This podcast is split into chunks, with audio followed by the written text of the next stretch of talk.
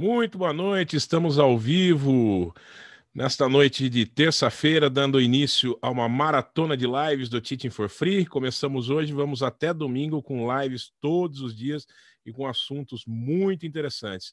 E nessa noite nós temos aqui quatro pilotos de helicóptero, um piloto de avião e um marqueteiro, no caso eu. E eu vou deixar para o Saulo fazer as apresentações formais aí com essa galera que veio aqui para fazer um debate super bacana a respeito de instrução, com inclusive um representante da ANAC. Felipe, muito obrigado pela tua presença. Saulo, tá contigo, faça as apresentações e uma ótima live. Obrigado, Cassiano. Boa tarde, galera. Espero que todos estejam bem. Quero agradecer primeiramente aí a todos os convidados, Fleming, Newton, Felipe, obrigado por, mais uma vez por estarem presentes aqui com a gente. E eu vou fazer uma breve apresentação para a turma que está assistindo começar com o nosso querido Felipe, que é o, ah, o Felipe Gonzaga, da nossa agência reguladora. Seja bem-vindo, Felipe. O Felipe é piloto comercial de helicóptero, já tem alguns aninhos, 17 anos, né, Felipe? Piloto. E Isso. especialista em regulação da ANAC, já tem 12 anos. Ele é gerente de certificação de organizações de instrução. Certo? Falei certo? Falei certo, né? É isso aí.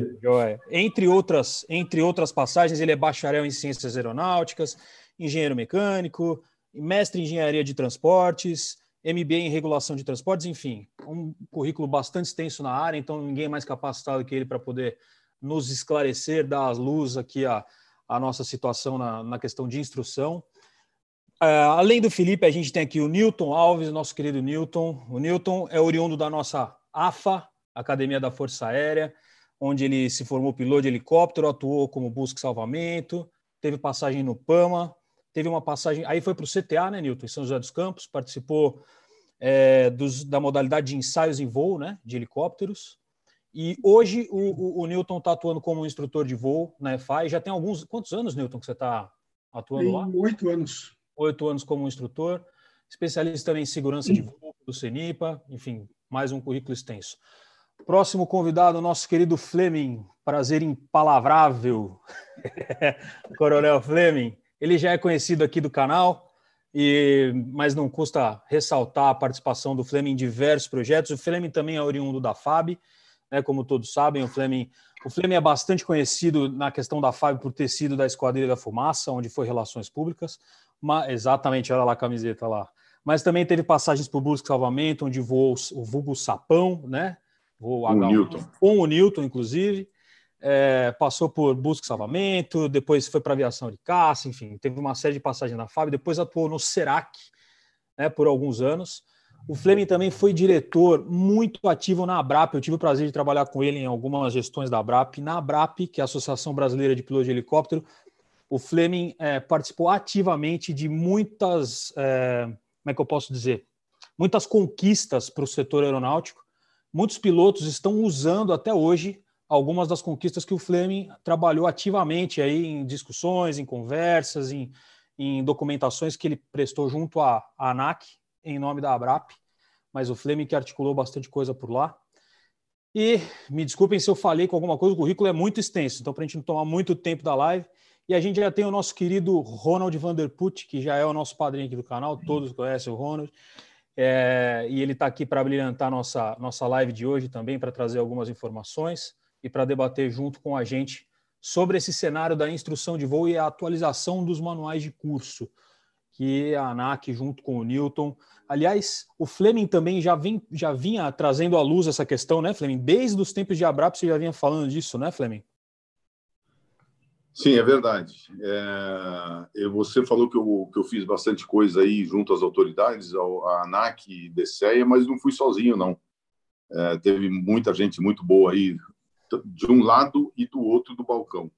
É, nós somos muito bem receptivos. Quando a gente monta uma ideia muito bem embasada, normalmente a gente é muito bem recebido pela autoridade, seja pela ANAC, seja pelo DCEA. É, é comum a gente ter mudanças aí bastante interessantes para a gente. É, a questão de formação, a gente tem batido, eu também, mas vários outros pilotos têm batido na tecla há bastante tempo. Inclusive, o, o Newton fez parte, faz parte desse, desse grupo de estudo.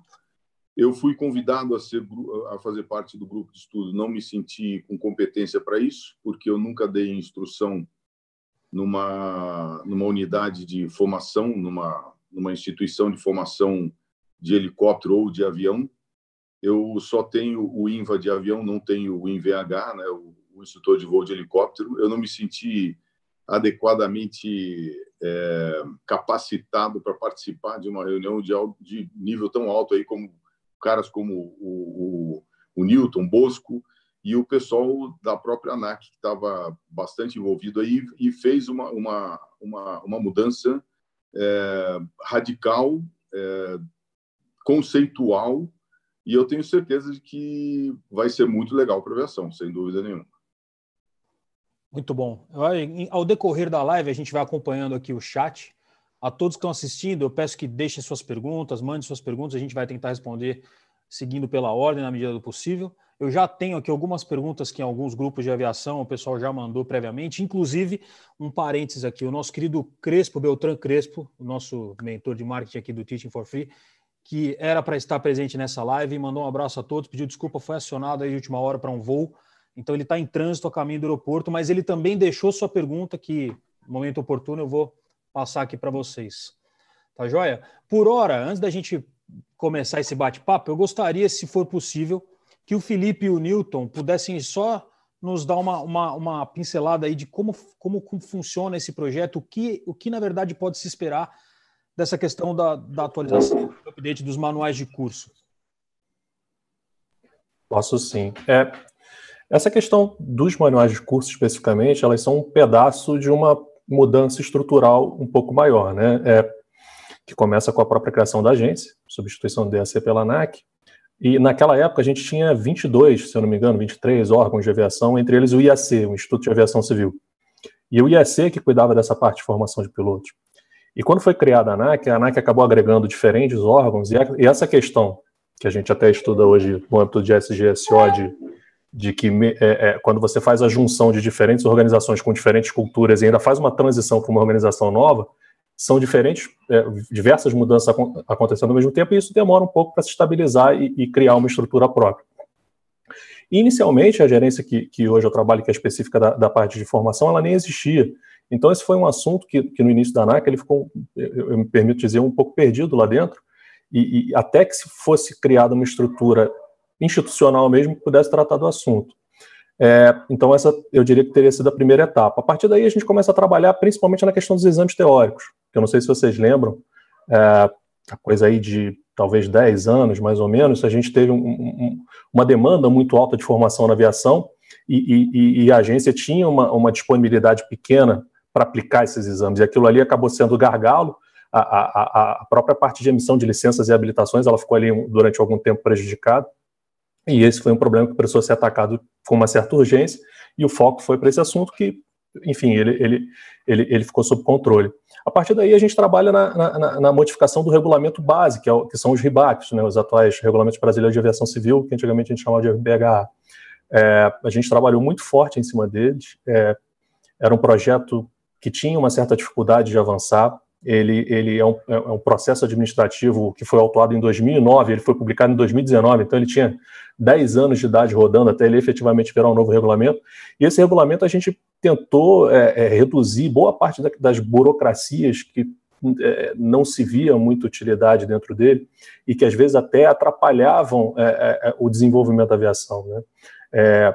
a gente precisa lembrar que regulamento ele precisa estabelecer um mínimo. Né? Se eu tento descrever toda a estrutura como ela deve funcionar, ela, ela passa a ter um único formato, e se existe uma evolução e alguém tem uma ideia diferente de fazer aquilo funcionar, você não consegue. Existe uma, uma marra muito estreita para que aquilo funcione. Então a gente trabalhou com essa ideia de reduzir, eu não, eu não, sei dizer quantas páginas, se a gente juntasse o RBH 140, 141, quantas elas tinham, mas eu tenho certeza que a gente reduziu muito. E hoje, os dispositivos, é claro que sempre existem possibilidades de evolução, mas a gente entende que a gente já conseguiu implementar algumas melhorias. A partir do momento que a gente publica o, RBH, o RBAC 141 em, em 2019, aí a gente ataca com mais força a questão dos manuais de curso que a gente é, que a gente está trabalhando aqui hoje. É, os manuais de curso são a estrutura curricular de todos aqueles cursos de formação de pessoal de aviação civil. Então, a gente está falando de uma série de licenças, uma série de habilitações. Uma, é, é, um material extremamente extenso. É, e a gente tinha alguns manuais de curso da década de 90. Se eu não me engano, um deles era até de 1990. E, e, e, é difícil a gente lembrar como é que o mundo funcionava em 1990, mas a gente não tinha a disponibilidade que a gente tem hoje de, de computação, de informação, de GNSS, de localização, etc. Então, a aviação, tecnologicamente falando, é, é, ela, de infraestrutura, ela era completamente diferente. E óbvio que a formação de um piloto nesse contexto ela vai ser completamente diferente. E além disso, ainda tinha esse, essa ideia é, é, é que, que, não é questão de ser melhor ou pior, mas é um outro formato de, de raciocinar e que já funcionou assim também na formação de pessoal é, não da aviação, né, no, no âmbito do Ministério da Educação, no âmbito da, da, da, dos cursos superiores, que se você formasse um profissional no sul, no nordeste, no norte, no centro-oeste, esse profissional deveria ser igual. Ele, ele, deveria ter passado exatamente pelo mesmo currículo, porque o que você estava preocupado era padronização. Você queria que aquele profissional fosse é, é, tivesse a mesma formação, as mesmas é, é, é, competências. E aí o currículo era igual. E isso evoluiu no âmbito da, da educação é, em geral. A gente passou desse, desse currículo específico para as diretrizes curriculares, que são condições de contorno um pouco mais amplas e que dentro daquilo cada instituição de ensino ela consegue navegar e elaborar o seu currículo específico para o pessoal que ingressa nela pensando no tipo de egresso que ela quer formar. Porque a gente pode ter escolas com perfis diferentes, que formam um cara para é, aerodesporto, o outro que se especializa em formar privado, o outro que se especializa em formar piloto comercial. E a gente já chegou a ter isso aqui no Brasil, e agora é, patinou um pouquinho, mas a questão de, de, formação de pessoal que vai direto para a linha aérea, é, é, direto da faculdade. Então, a gente tentou ampliar esse espaço, a diretriz principal dos manuais de curso era essa, vamos tentar, vamos reduzir. Claro que uma mudança de uma hora para outra, quanto mais radical ela, ela, ela for, quanto maior for a abrangência dessas mudanças, mais dificuldade tem de absorção, então a gente não conseguiu mexer tanto quanto a gente gostaria, mas acho que a gente já conseguiu mexer bastante. É, então, hoje a gente tem esses manuais de curso, alguns mais, outros menos, dependendo da, da, da, da habilitação e da licença, mas a gente já conseguiu reduzir essas condições de contorno e a gente entende que agora a, a, as próprias instituições de ensino vão ter muito mais é, capacidade de elaborar os seus currículos com maior qualidade, sem esbarrar em eventuais amarras que a legislação coloca. É, e a gente tentou fazer, e a, a própria participação do Newton é, é demonstra isso, envolver o mercado para, na medida do possível. É claro que quando essa, é, é, se for uma colaboração grande demais, fica difícil até de você coletar, filtrar, agregar, então a gente não consegue, infelizmente, envolver a participação de todas as entidades, mas a gente conseguiu escolher aquilo que a gente poderia chamar de notáveis, é, para tentar ajudar a gente a elaborar o melhor material possível, tendo também essa visão, não só, é, como o Fleming colocou, do lado de cá do balcão, mas também do lado de lá do balcão, que no final das contas é a visão mais importante, que é o pessoal que vai estar na linha de frente formando o pessoal para aviação. Então, Espero ter conseguido dar um, um, um, pano geral aí. Agradeço o convite e fico à disposição para responder perguntas ou qualquer assunto que vocês queiram abordar. Maravilha, muito bom. Nilton, você foi está fazendo parte desse processo aí, né? E me, você poderia dar uma pincelada assim, quais foram os principais, qual foi o principal desafio que você encontrou quando foi é, quando recebeu essa missão aí, essa honrosa missão de fazer uma mudança tão considerável assim na nossa no nosso cenário aeronáutico? O, o, o, desafio maior foi acompanhar o nível do, do pessoal. Né? É, é, é uma equipe grande, o Fleming modesto aí dizendo que não tinha nível, não tinha tempo. Né? está faltando tempo para ele. Nível tem.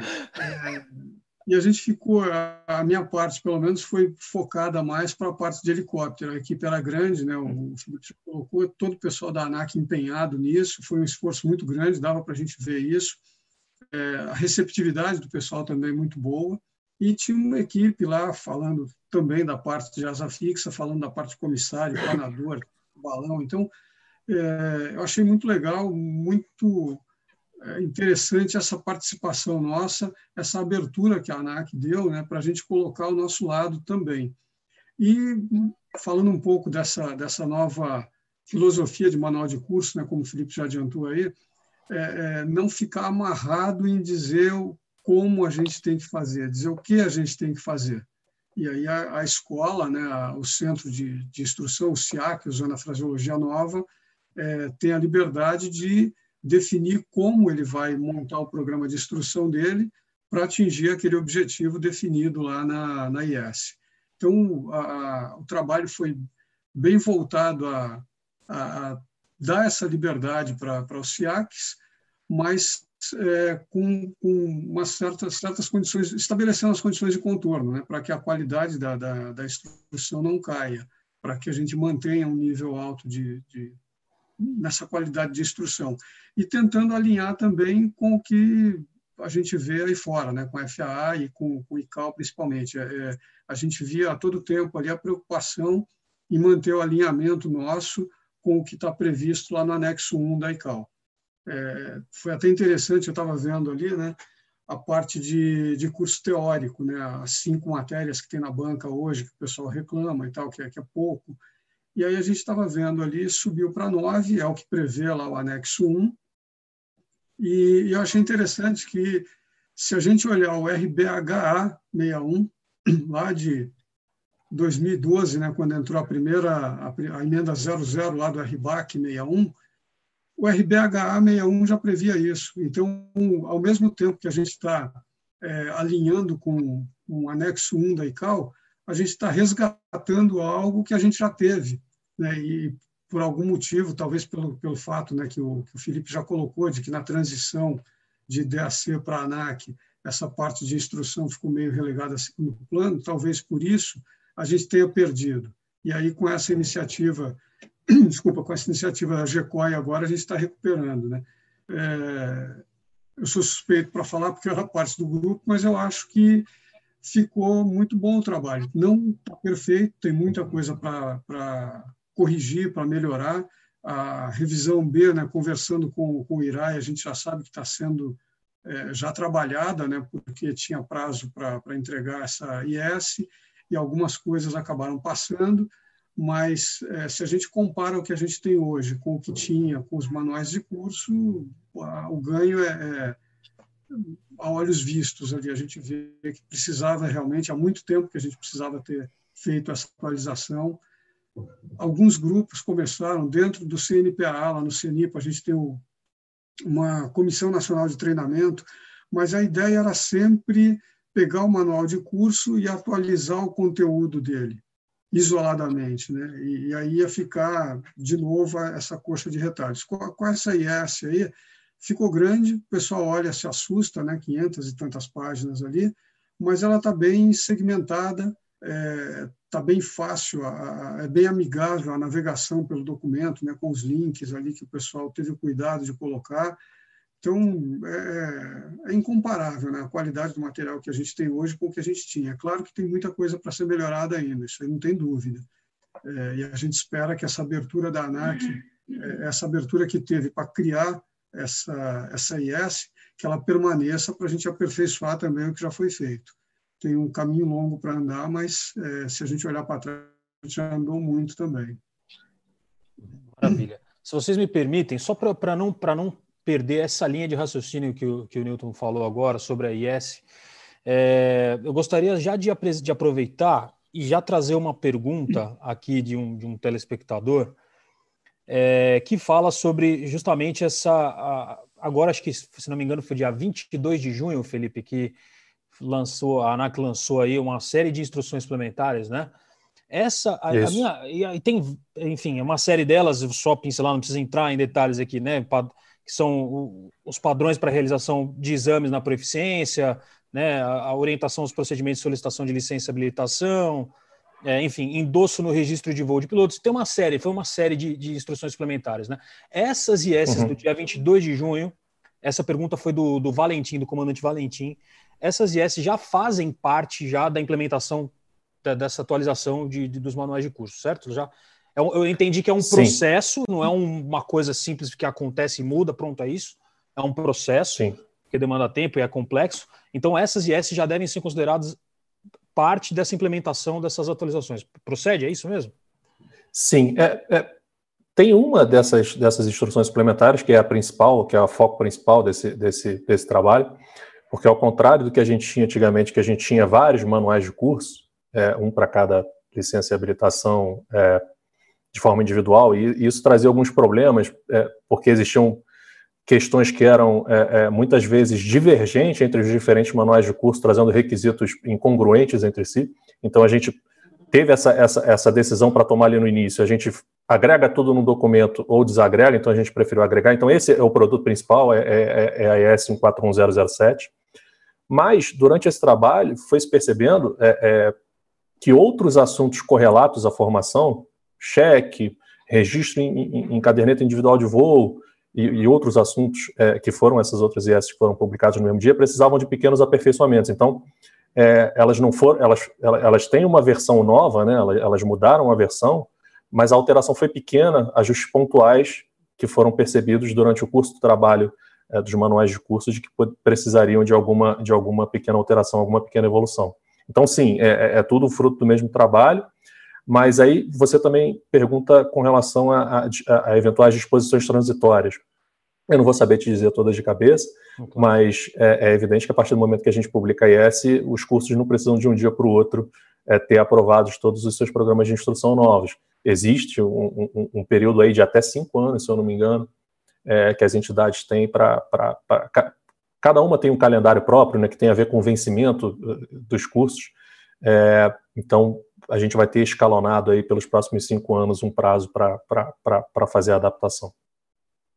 Boa. Posso só complementar um negócio aí, Salão? Por favor, fica à vontade. A palavra é de vocês, gente. Fiquem à vontade. Aqui não tem... Em relação a, essa, a essas IS que saíram aí na semana passada, né, que o pessoal se assustou, vi muito comentário, né? Pô, agora mais, mais coisa aí para a gente ler. Até a gente estava comentando aqui em off antes de iniciar. É, uma coisa boa que tem nesse, nessas versões novas aí, já de algum tempo, é um anexo lá no final da IS com controle de alterações. Então, às vezes, o pessoal faz né, um, uma tempestade ali, que, nossa, vou ter que ler isso tudo aqui. Vai lá nesse anexo, lá normalmente é o último, né, uma ou outra, não está exatamente no último, mas sempre está lá, e tem uma tabelinha ali que a ANAC coloca, é, descrevendo ali qual alteração que teve nessa versão em relação à versão anterior facilita demais o trabalho da gente em atualizar ali o que a gente precisa saber a respeito daquele assunto em particular, né? É, às vezes o pessoal se assusta com muita coisa para ler, mas se a gente for direto no ponto ali, fica bem mais tranquilo. Realmente é muita coisa se a gente for ler tudo, mas o ponto facilita. É. É, aproveitando o, o, gancho do Newton, é, a gente tem gastado bastante energia tentando transformar o, o, o material em mais amigável. É, é, quem já teve a oportunidade de olhar a IAS 54107 consegue perceber, se eu não me engano, eu posso estar, estar cometendo, cometendo algum, algum tipo de, de, injustiça aqui, mas se eu não me engano, é a primeira instrução suplementar que a ANAC publica que tem um formato não com cara é, seca de norma, né, mas uma, uma, uma cara um pouco mais amigável, que, que tenta explicar, que traz perguntas e respostas, que que tenta trazer tabelas logo no início do texto, tentando te direcionar diretamente para aquele, para aquele material que você quer. A gente coloca algumas figuras. A gente contou com, com, com, com a colaboração aí do Crescente, que é, que é um, um, ilustrador famoso nas redes sociais de aviação, que ajudou a gente a, a tentar dar uma cara ali um pouco mais amigável para o texto. E essa questão da, da, revisão que o Newton coloca também é outra, outra é, é, iniciativa para tentar é, tornar mais fácil a atualização quando é publicado uma, um, um, novo versionamento de um determinado normativo. Agora, também como o Newton colocou, sempre existem possibilidades de melhorar. Então, é, é, é bem possível que existam outras formas de transformar esses materiais em, em algo mais amigável para quem consome e que a gente até hoje não, não teve a oportunidade de perceber ou de ter essa ideia aqui dentro da agência. E a gente fica à disposição para receber esse tipo de input e, e tentar dentro dos recursos que a gente tem, implementar essas melhorias aí. É como é um trabalho que deve ser contínuo, né? Trabalho contínuo, né? A primeira melhoria é colocar umas gravuras nos desenhos na parte de helicóptero também. Só o pessoal de asa fica contemplado. Você sabe, você sabe que a gente tem essa rixa aqui. Né? Você sabe que a gente tem essa rixa aqui. Ó, eu vou aproveitar que agora ele está em minoria. Vanderput, ó. Aqui é tudo, é tudo de rosca, viu? Então, ó, você, vou aproveitar que está em minoria, agora eu posso falar. A gente tem o nosso. Olha só. Aviação fixa, aviação fixa, não posso fazer nada. Mas já tive chance de voar aviação asa rotativa, é uma coisa fenomenal. E quem voa é apaixonado do mesmo jeito, seja fixa ou seja rotativa, né? E o Tite é um prazer em recebê-los aqui. Então, eu era para fazer as boas-vindas da casa no início, né? Agradecer a presença aí do Felipe, do Newton, Fleming também. Nosso, eu estou vendo que o Saulo agora já não é mais estagiário, foi, foi promovido a full, né? Não, é o Cassiano, Cassiano que tá, o Cassiano que cuida disso. Ele está aqui nos bastidores aqui, ó, você conversa direto com ele. Eu só, eu só vim aqui para fazer pergunta, eu não vim para falar nada. Mas o, o Teaching for Free. Ele é um mediador sob supervisão. Mas, Felipe Newton, né, que vocês estão vindo nos prestigiar aqui com essa palestra, o Teaching tem essa grande preocupação quanto ao treinamento, a qualidade do treinamento e levar os nossos futuros aviadores, né, seja fixo ou rotativo, no caminho certo desde o primeiro passo, principalmente incutindo a política de segurança. Né? No papo aqui, antes de a gente entrar no ar, né, o Felipe, a gente se conheceu rapidamente, ele é gerente de departamento de certificação de organizações de instrução na ANAC, né, para quem está nos assistindo aqui, e ele tem uma missão, um escopo bastante amplo, como ele me explicou cinco áreas, né, desde escolas de voo na parte teórica e prática, centros de treinamento, aeronaves tipo e simuladores, a certificação em si de simuladores, em que você voa o simulador e vê se a aeronave espelha os dados dos voos de teste da aeronave real, para que quando você faça seu treinamento em simulador, seja uma, uma simulação fidedigna. Uh, exames teóricos, aplicação desses exames e avaliação operacional de aeronaves, ou seja, a certificação da aeronave. Então, é aquela pergunta, pô, a ANAC vai certificar o Max? É aquela pergunta clássica, né? Mas uma das grandes perguntas e uma das coisas que a gente tem debatido aqui ao longo do, dos episódios do TIT, nesses quase dois anos de existência, né?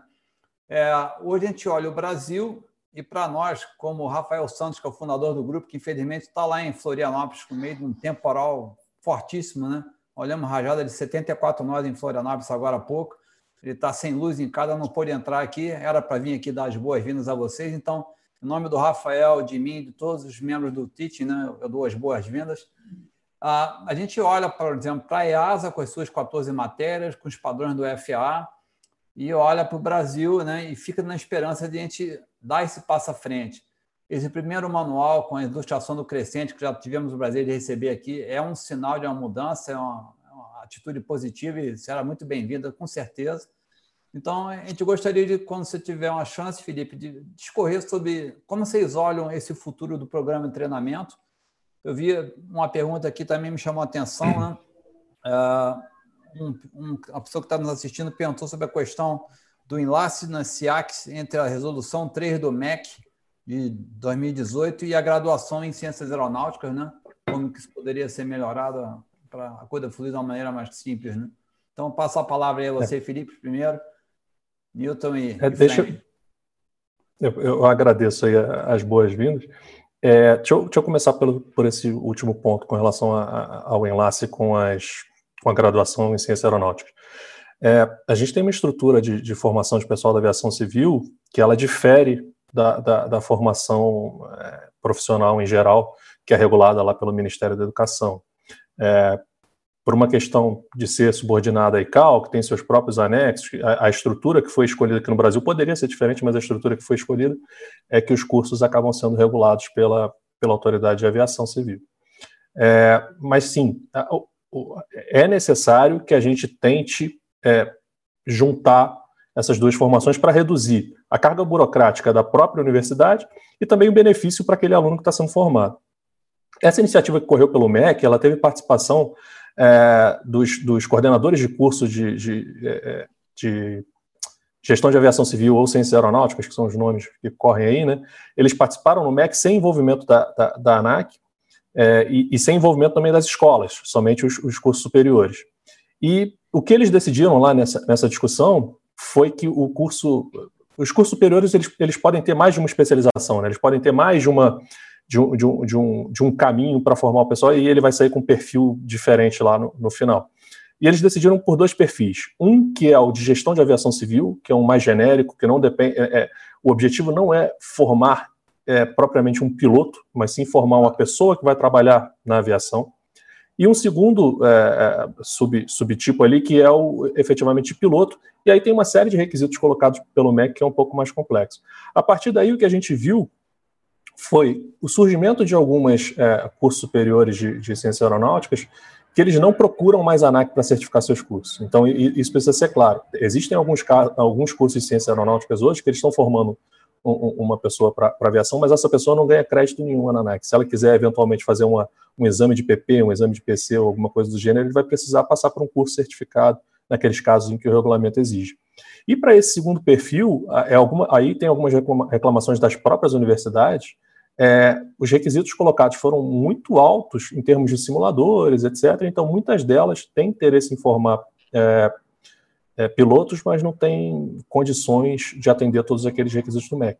Em paralelo, a gente tem os requisitos da ANAC, que são para a estruturação e para a certificação de um SIAC. O que a gente precisava fazer em um primeiro momento, era a alteração dos regulamentos, que são a base para tudo aquilo que, que vai correr depois.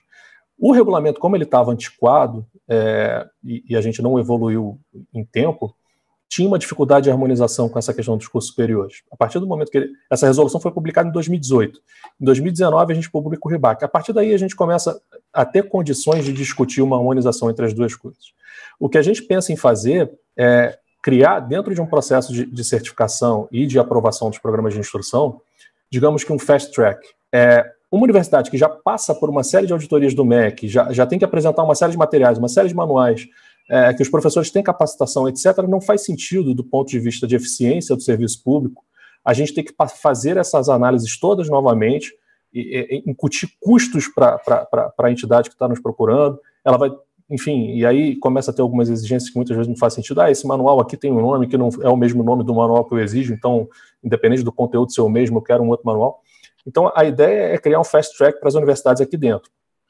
Já tentei no passado uma aproximação com o MEC, na época, por outros motivos, já não foi possível, mas é, que, de alguma forma, eventualmente, escolas que sejam certificadas pela ANAC, que procurem o MEC querendo ser uma universidade, e, e, a gente tem alguns casos em que no passado isso já aconteceu, que elas também consigam gozar de alguns benefícios do lado de lá. Então, é, o que eu posso dizer é que hoje a gente tem isso em mente, a gente tem essa preocupação, a gente tem ciência disso, mas por conta dos recursos que tivemos até hoje ainda não foi possível atacar. Mas acho que agora a gente tem condições de atacar mais a fundo. E já então aproveitando então, para. Desculpa, pode falar. Felipe, seria correto dizer para um candidato a piloto hoje, que ao escolher a sua faculdade para fazer ciência aeronáutica, tome cuidado para verificar que ela é certificada junto ao ANAC? Sim, sim, é, é, é correto. É, é, é, preciso esclarecer isso do ponto de vista da informação. Não existe obrigação de que um curso de ciência aeronáutica seja homologado pela ANAC, porque ele tem uma outra estrutura que é vinculada lá ao MEC. Mas é preciso informar o candidato de que isso precisa estar muito claro, isso a gente já teve uma briga com uma entidade específica, que ela precisa deixar muito claro para o ingressante que ela não tem relação nenhuma com a ANAC, aquele cara não vai fazer PP, é, ele não vai ter a, a condição de se inscrever para um exame teórico de piloto privado. Isso precisa estar muito claro.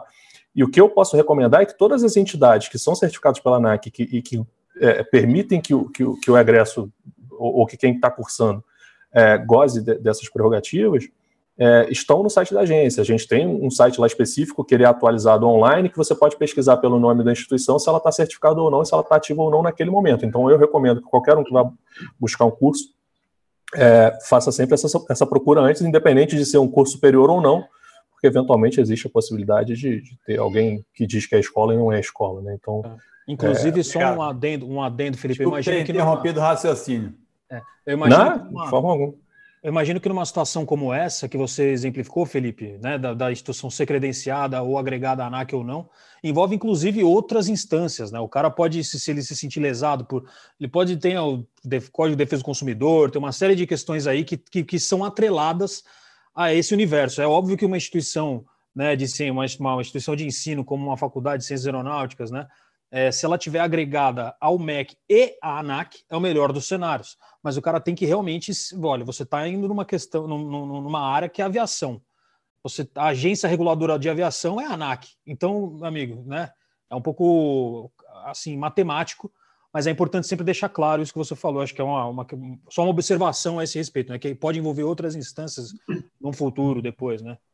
Felipe, você pode dizer em número quantos são? Quantas é quantas instituições superiores estão não estão é, que estão atuando no mercado, mas não tem nenhum vínculo com a ANAC? Não porque esses dados não, não por não serem revelados pela ANAC, não passam pela gente, né? Mas assim, de conhecimento é, amplo, é, é pelo menos umas cinco aí é, é, hoje estão oferecendo cursos de ciências aeronáuticas que não, não têm vinculação com, com, com a agência. Nossa, é um, número, é... é um número expressivo, né? Para o universo é, Mas me parece, me parece que quando o pessoal discutiu lá no âmbito do MEC essas duas formações, isso não foi, isso não foi acidental, isso foi proposital. É, é, é um pouco complicado falar é, da área dos outros, mas me parece que isso foi proposital, que essas, esses dois subtipos de formação de curso superior, esse de gestão de aviação civil, de fato, é, é, para agregar conhecimento aeronáutico para o pessoal que quer trabalhar na aviação, mas não é essencialmente como piloto. Se eu não me engano, esse outro tipo, e aí tem que olhar lá na resolução do MEC de cabeça, eu não me lembro, esse segundo tipo exige sim que, que, que, que a, a, faculdade tenha passado pela certificação da agência para poder dizer que tem aquele segundo tipo ali, que é a formação de piloto. É, então, me parece que não foi é, acidental, me parece que foi proposital. Só um, porque é um, é um assunto que o pessoal está é, tá, tá sempre o pessoal levantando, que é o curso teórico de PP. Né? Então, só para ficar claro, você usou como exemplo aí o PP. O cara faz é. o curso de ciências aeronáuticas na faculdade não vai poder fazer uma prova de PP. É. Para a prova de PP não, não é necessário o curso, não é requisito. É, foi um exemplo incorreto. É, é, seria para PC o pessoal que está ainda na, na, expectativa de que volte a ser obrigatório o curso de PP, eu particularmente acho que deveria, é, ouve né, isso, já faz a ligação. Então, só esse detalhezinho. É. E tinha uma segunda pergunta. Ah, com relação aos exames. É, esse também é, é, é, é, outro ponto em que agora eu acho que a gente se encontra no, no momento ideal para atacar esse problema. Até agora, os manuais de curso eles serviam de referência tanto para a elaboração de um currículo de formação de uma pessoa é, para aviação, quanto ele servia de referência para a elaboração de questões que cairiam no, no, no exame teórico. Então, ele era uma referência, é, é, era a mesma referência para dois produtos diferentes. Um que é um curso de formação e o outro que é o exame.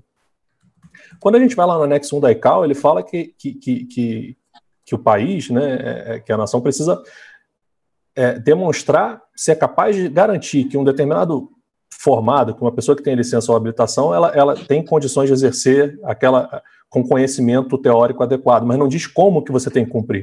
Ela não diz se é um exame teórico, se é um curso ou, ou se é os dois. E se a gente for olhar outras profissões fora da aviação, a gente vai encontrar modelos diferentes.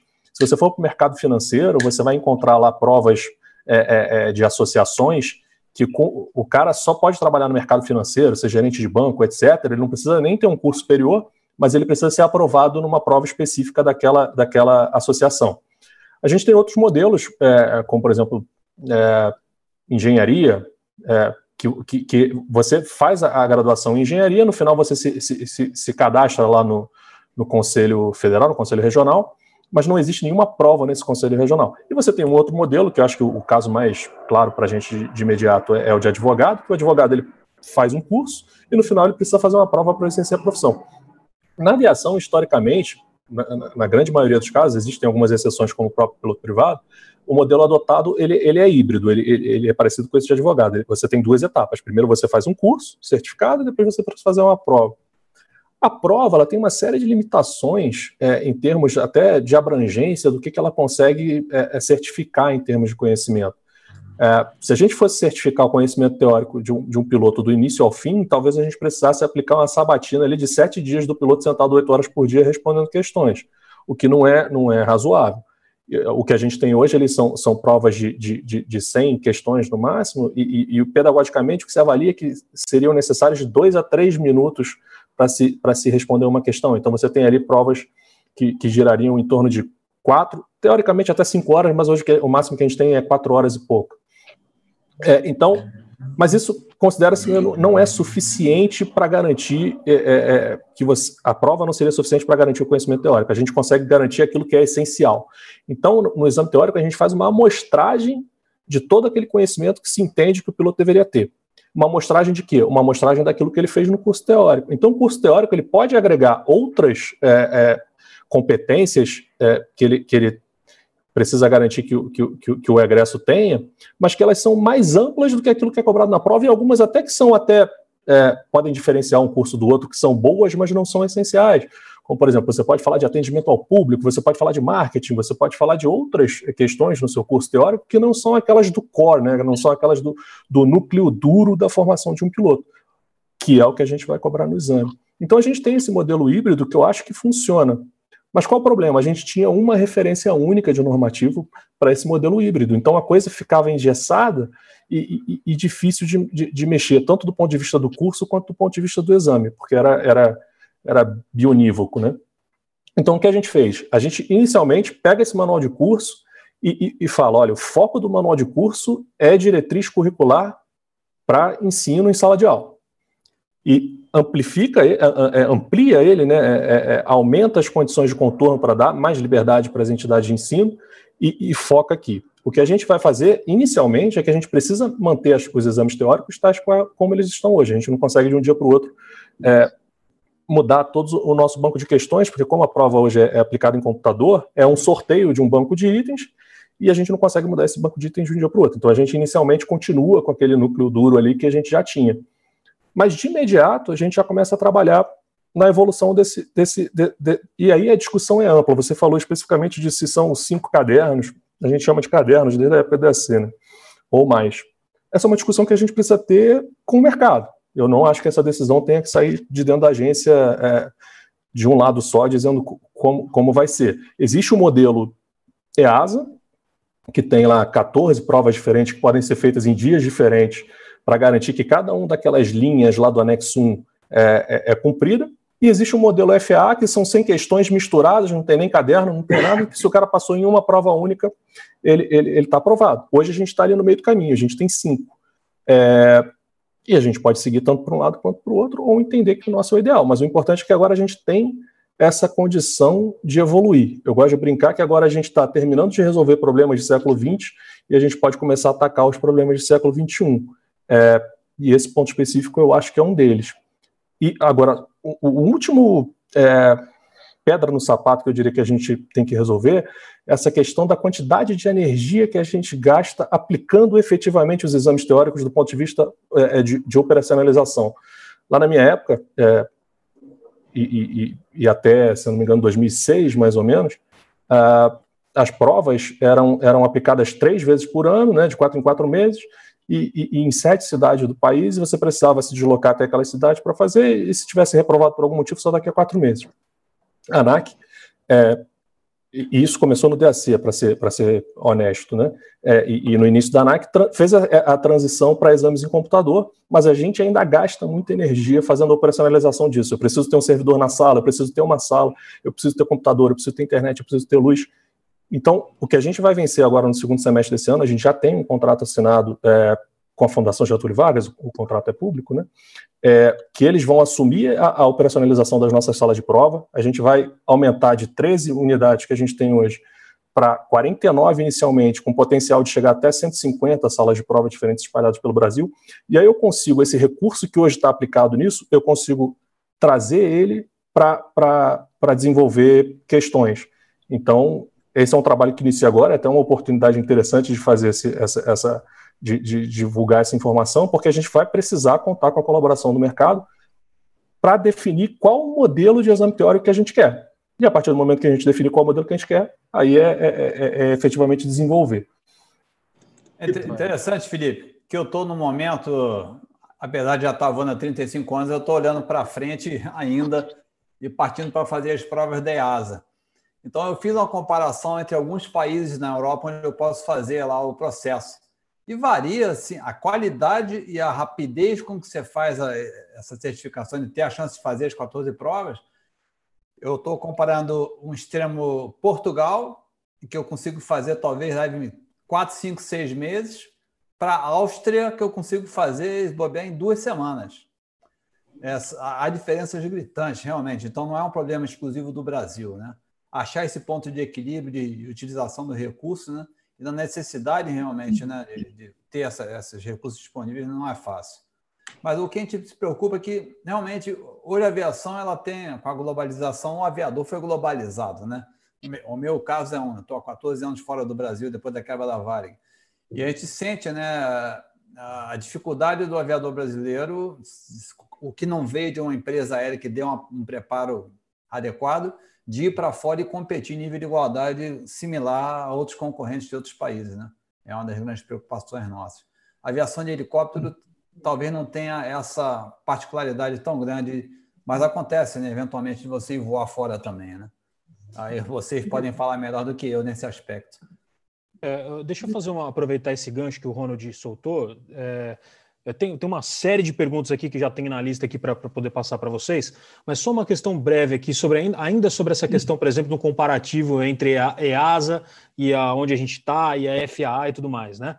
A gente, o Felipe bem explicou que a gente ainda está caminhando, a gente está no meio termo aí, mas é, o Felipe, você, eu queria saber se existe algum tipo de padrão ou critério que vocês podem adotar, em qual linha a gente pode tentar se aproximar mais mais da EASA, com, a, com esse padrão dele de 14 exames, ou mais para o lado da FAA? Porque, por que, que eu estou perguntando isso? A gente tem aqui no Teaching for Free, como o Ronald também apontou anteriormente, a gente tem desde o garoto que está fazendo o, o, teórico de PP no EAD, até pilotos que já são aí pilotos de wide body e estão buscando uma recolocação fora do, do, do, do mercado. Então, acho que nessa questão de, de, de validações, etc., isso pode atender a esse nicho também que a gente tem aqui no Teaching for Free. Então, você, você consegue eh, estabelecer um, um, perfil assim de como, para que lado que a, a, essa nova instrução, essa, essa nova regulamentação, essa nova atualização dos manuais pode vir a seguir? Por exemplo, mais tem tendencioso para o EASA, mais tendencioso para o FAA, ou tentar pegar o melhor dos mundos e tentar fazer o nosso? O, o, o, Fleming fez uma, uma, uma, brincadeira aqui enquanto a gente estava antes de iniciar, que a autoridade de aviação civil é vidraça, né? A gente vai levar pedrada independente de que para lado vá. Eu consigo imaginar os dois cenários sendo, sendo implementados e, e, e, qualquer um dos dois vão haver críticas, porque de fato não existe uma, uma resposta ótima. Existe uhum. a melhor resposta possível dentro daquela condição de valoração que você escolheu. A gente tem que primeiro decidir o que, que a gente quer.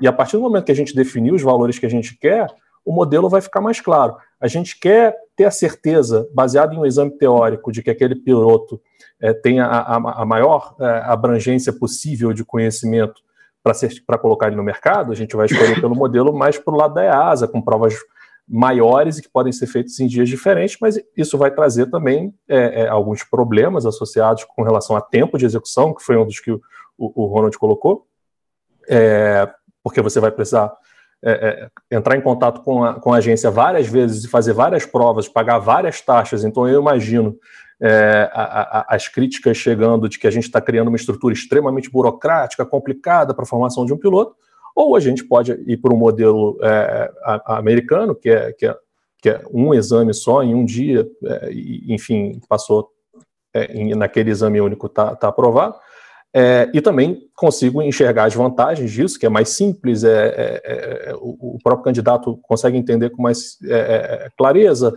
provavelmente vai sair mais barato, e, e, mas a gente vai perder do ponto de vista da abrangência que a gente co consegue cobrar um exame teórico.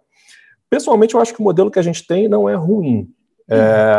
Apesar da questão de que o piloto brasileiro ele, ele, ele, passa por uma complementação muito forte quando ele vai trabalhar na empresa aérea, depende muito de que empresa ele vai trabalhar para complementar essa formação, ainda assim o piloto brasileiro ele é extremamente respeitado no mundo.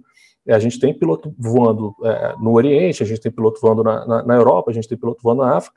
Então, eu não acho que seja. É, se, eu, eu acredito que seja importante a gente olhar para a nossa estrutura pensando em evolução, mas não olhar para trás dizendo que, que, que, que, que tudo que foi feito até hoje está, está necessariamente errado. A gente precisa pensar se existem possibilidades de melhoria. Pessoalmente, e aí aproveitando, é, porque a pergunta foi como que eu vejo a questão, eu vejo que é necessário a gente agregar o melhor dos dois mundos. É, e a gente, de certa forma, está nesse ponto.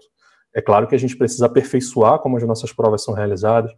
Existem questões mais modernas de como essa, é, essa, essas questões são avaliadas, é, as respostas certas ou erradas são avaliadas, aí questões estatísticas que você consegue ter uma certeza maior com relação ao conhecimento dele, independente de ter acertado 14 questões ou 15 questões, você consegue ser mais preciso é, do ponto de vista de. Ele acertou uma questão que era muito difícil, então ele prova, provavelmente tem um nível de conhecimento um pouco maior. É, então, gente, existem outras é, formas de atacar esse problema que não necessariamente mudar, mexer na estrutura da prova. Mas o, o que a gente vai fazer é, agora, segunda metade do ano ou início do ano que vem, é abrir essa discussão. Eu acho que essa discussão não tem que ser a definição daquilo que eu brinco que é o, o projetista de, de, roleta de ônibus que anda de Ferrari. O, é, o cara vai construir um negócio sem se preocupar com conforto e quem passa por ali ou não. A gente não pode, aqui de dentro, muito distante da realidade, tentar definir a, a melhor estrutura. A gente precisa abrir essa discussão, se aproximar do mercado e, claro, fazer um filtro, porque o que a gente receber do mercado vão ter inputs diferentes, de atores diferentes, com interesses diferentes, então a gente precisa avaliar realmente qualitativamente a, a, a, a qualidade né, desses argumentos e tomar uma decisão. Essa decisão final, com certeza, vai desagradar uns e desagradar outros, mas é uma decisão que precisa ser tomada. O que, o que, o que a gente precisa fazer é discutir. É importante manter a imparcialidade nesses inputs, né, Felipe? É, pessoal, com certeza, com certeza. Eu não, se, eu não, sei se vocês têm alguma dúvida, alguma pergunta, eu não sei se o Nilton. Eu tenho uma lista aqui para fazer. Então, pela ordem aí, vocês, vocês sigam. Com relação, com relação à aplicação, a aplicação das provas, né? o Felipe comentou aí desse, desse contrato com a FGV, para que eles façam a aplicação das provas, foi o que eu entendi. Mas no, no final do ano passado ainda, é, tinha um grupo trabalhando a atualização do banco de questões. É, como é que está o andamento desse trabalho? Continua, permanece? O que, você pode falar para a gente a respeito dessa atualização do banco de questões? Porque a gente vai colocar é, no nosso programa, as escolas, nos SIACs, vão colocar no programa de instrução é, essa, esse formato novo, abordando esses novos temas. O aluno é, acompanha isso tudo em, em, sala e depois, na hora de fazer a, a, prova, a banca cobra outra coisa, vai acabar dando conflito. Né? É, essa atualização aí, que pé que está? Continua? Parou? Sim, ela se, continua. Se me permite, como... Felipe, eu, eu, eu claro, vou claro, fazer uma, uma breve complementação aí com a, pergunta do, do Newton, um dos maiores problemas para quando a gente pega uma, uma, uma regulamentação, um documento da ANAC, um documento da, do DSEA, é fácil a gente descobrir onde é que está a origem, né? a base para fazer a prova, para o candidato estudar. É, quando a gente pega um assunto genérico, aí, sei lá, aerodinâmica, motores, sei lá, alguma coisa nesse sentido, já fica um pouquinho mais complexo. E até onde eu saiba, a ANAC não tem aí uma, uma literatura é, que seja uma literatura base ou recomenda alguma literatura.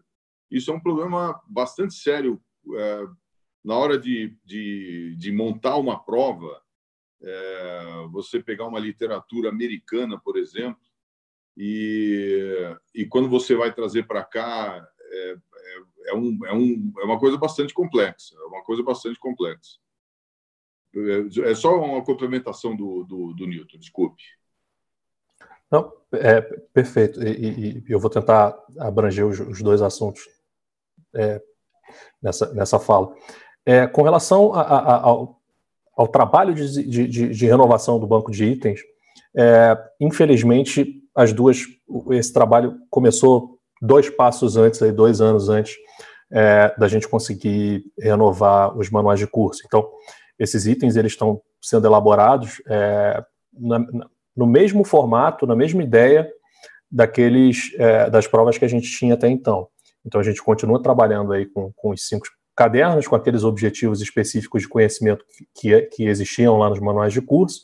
O que a gente vai ter vai ser questões mais novas e, e a gente aumentou um pouco é, as restrições, porque é importante a gente sempre saber de onde vêm as, restrições. Né? Quando a gente fazia a prova é, lá atrás, elas vinham naqueles, naqueles saudosos caderninhos impressos lá que a gente tinha que destacar do lado, e ele precisava ter um determinado tamanho, sem imagens, sem nada, porque ele precisava ser impresso naquele formato, era uma limitação tecnológica. Hoje em dia, como a prova é aplicada em computador, a gente amplia esse leque. Então, dentro desse trabalho, a gente já tentou, é, ainda não estão implementados, é, ainda não está no banco essas questões com imagens e tal, mas a gente já aumentou um pouco é, a, a, a, possibilidade com relação a como esses itens precisam ser apresentados, mas ainda dentro do mesmo raciocínio lá dos manuais de curso. É, me lembro que a última prova que eu fiz antes de entrar na agência, se eu não me engano, foi a de PLA teórico, PLH teórico. É, inclusive, é, essa crítica do Fleming eu fiz lá atrás. É, quando eu entrei em contato com a agência, falei, pô, mas você não me recomenda uma bibliografia para eu estudar? E, de fato, a gente não tem essa bibliografia. E, e, e, além da vida de autoridade ser difícil porque é vidraça, a vida de gestor, autoridade é mais difícil ainda, porque eu recebo crítica do lado de fora e crítica do lado de dentro. É, o, existe uma série de servidores extremamente técnicos, extremamente competentes que fazem essa, essa, essa, essa, essa crítica.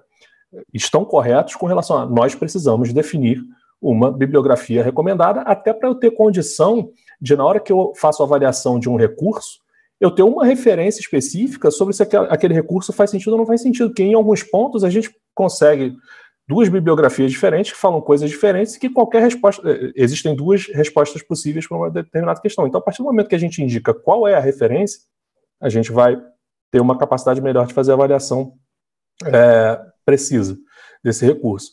Então, é, é, o que eu coloquei. É, é, um pouco desconfortável responder estamos trabalhando para resolver esse problema, mas é verdade. É, a gente já evoluiu um tanto nesses últimos anos e agora a gente vai atacar com mais força a questão da qualidade dos exames. Porque o que a gente fez?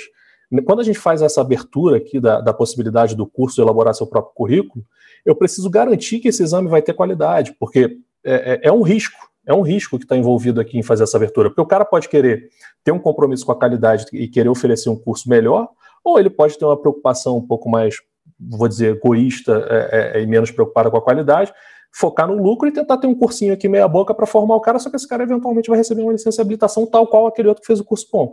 Então a gente precisa garantir nesse exame que realmente está passando a régua e está só aprovando os candidatos com o mínimo necessário. Então é, é, é nesse, é, é, é obrigatório agora é o foco principal é, é, da, da, da, da, agência com relação à, questão de treinamento, atacar a qualidade dos exames. E isso, isso inclui a, a, elaboração de um edital. A gente está trabalhando aqui no, numa portaria é, que vai trazer as regras é, do exame de um ponto de vista operacional também, né? Como faz a inscrição, como você se matricula, etc. Até já pensando nessa parceria com a fundação mas incluindo também uma, uma redefinição de quais são os objetivos específicos de conhecimento que a gente quer assegurar com aquele exame teórico. E nessa discussão inclui-se também a definição possível de uma bibliografia de referência. É, mas não vamos conseguir ainda nesse primeiro momento ter uma evolução muito grande em termos de modelo, em termos de estrutura. Nós vamos continuar lá com os cinco cadernos, nós vamos fazer algum aperfeiçoamento e atualização daquilo é, até para ser mais coerente com relação à IES que foi publicada, que teve uma atualização de tecnologias, mas a gente não vai conseguir mexer muito na estrutura. É, e aí a gente inicia uma segunda etapa de discussão, que é realmente mexer na estrutura do exame para tentar é, chegar num modelo que seja mais, mais adequado para todo mundo. Legal. Pessoal, eu tenho alguma, algumas listas de perguntas. Fleme, você tem mais alguma perguntas do abrir para as perguntas do, do pessoal? O, o, o, Felipe comentou é, que a UFA é, aplica uma prova e que a EASA aplica 14 provas e que nós aplicamos cinco. Uh, o, o, Newton falou sobre nove competências que estão previstas na, na, na ICAO, no anexo 1. A minha pergunta é: nós temos, na verdade, nós temos cinco provas que é, é, é, diz respeito às cinco competências que a gente acha né, que, assim, essas cinco competências, eu não sei desde quando existem aí, mas deve estar aí, talvez, no é, da época de Assis Chateaubriand, sei lá. Eu, eu, acho que é uma coisa bem rudimentar. Assim, é, foi bem. Obviamente, as competências, cada uma dessas cinco foi evoluindo, mas é, a minha preocupação, na verdade, não é a prova, é, é o produto final. Perguntar para o mercado, para quem está contratando, aí eu falo em, em empresas de táxi aéreo, empresa privada, em companhias aéreas, em lá falando de helicóptero, pessoal de offshore. Se esse cara que sai da escola ele está adequadamente adequadamente apto a dividir o espaço aéreo com esses caras que estão aqui nessa live, desse lado, do lado de cá, do lado de lá, né, que estão nos assistindo. E, assim, uma vez, é, só fazendo uma, uma, uma, uma volta aí nessa história, É, nós tivemos, assim, tem inúmeros exemplos de piloto que não faz ideia de como é que preenche é, adequadamente um diário de bordo em todas as situações, né? Ele, ele preenche lá na escola, não sabe o que faz depois, como é que é, faz um acompanhamento de, de uma manutenção de uma máquina, é, não tem a menor ideia disso, não tem ideia de, da, do que representa juridicamente ele ser o comandante de uma aeronave. Não estou falando de fazer um curso de direito para esse cara. Então, na verdade, a gente vê muita, muitos pilotos que entram no mercado sem ter um, sem eles terem, sem eles terem aquela defesa, é, defesa entre aspas, né, contra as ameaças que existem aí. De repente, algumas competências a mais, sem é, entrando naquela história da vidraça de novo, sem sem querer é, deixar a coisa bastante complexa, muito complexa para o piloto, mas perguntar para os empregadores quais seriam as competências que seria interessante o piloto ter para o piloto não virar uma escola. Eu, eu vou fazer, eu já citei em algumas ocasiões, mas eu vou falar aqui mais uma vez.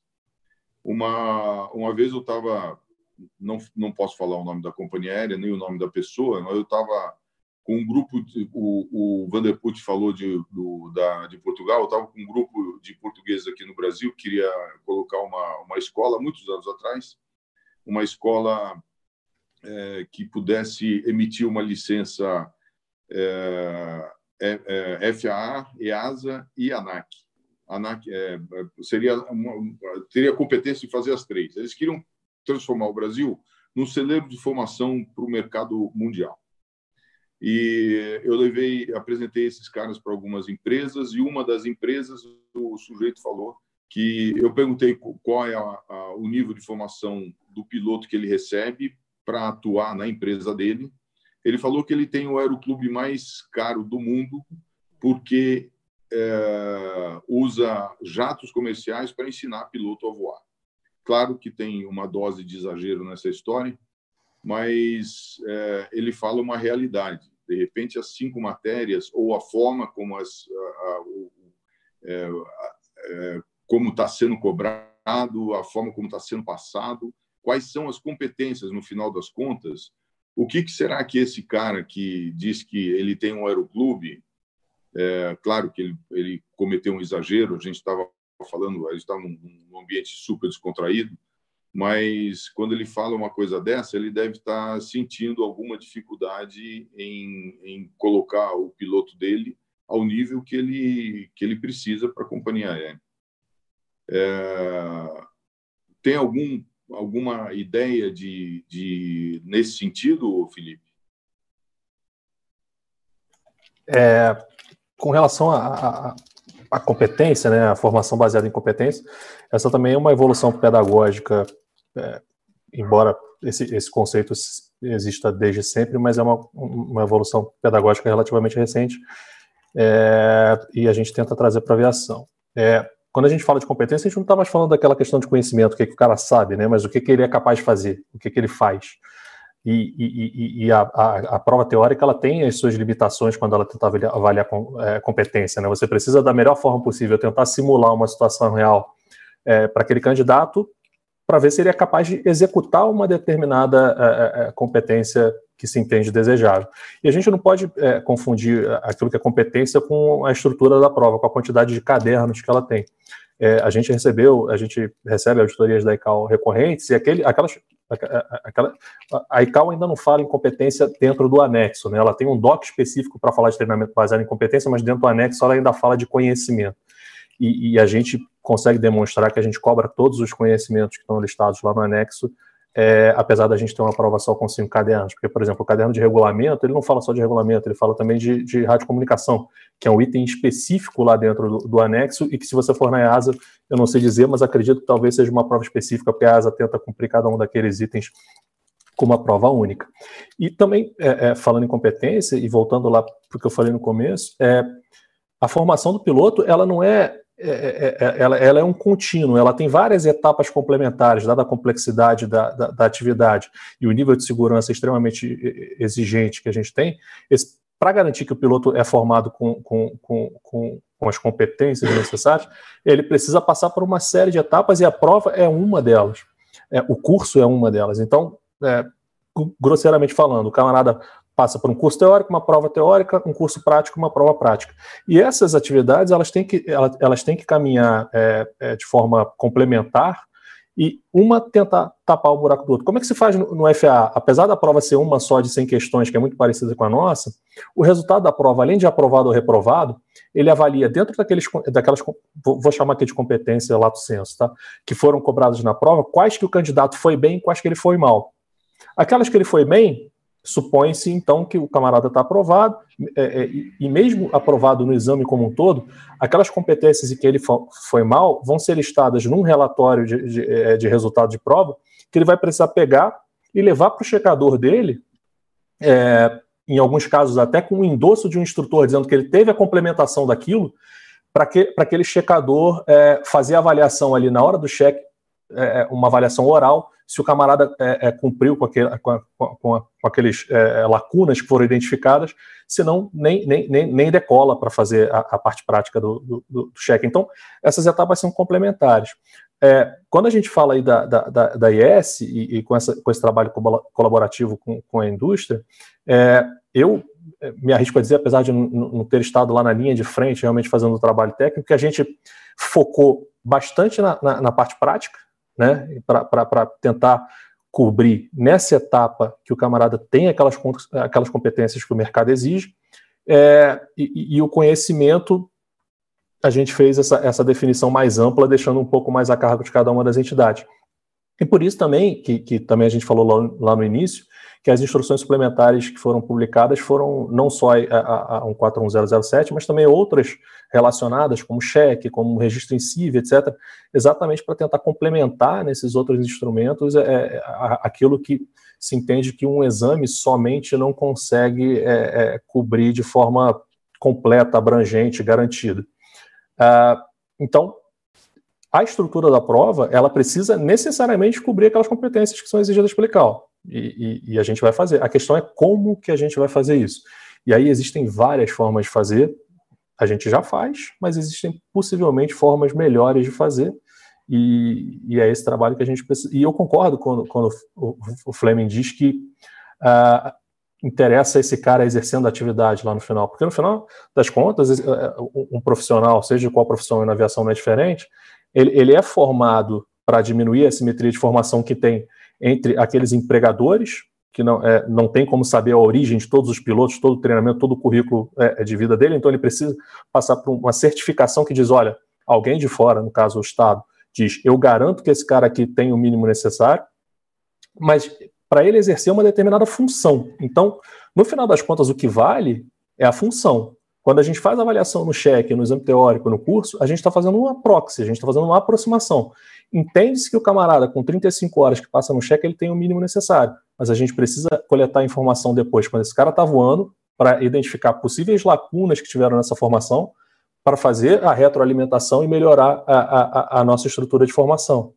É, e isso entra aí, enfim, é, bastante assunto, e, e, se eu continuar falando aí, eu vou, vou tirar a oportunidade de outros, dos colegas falarem mais.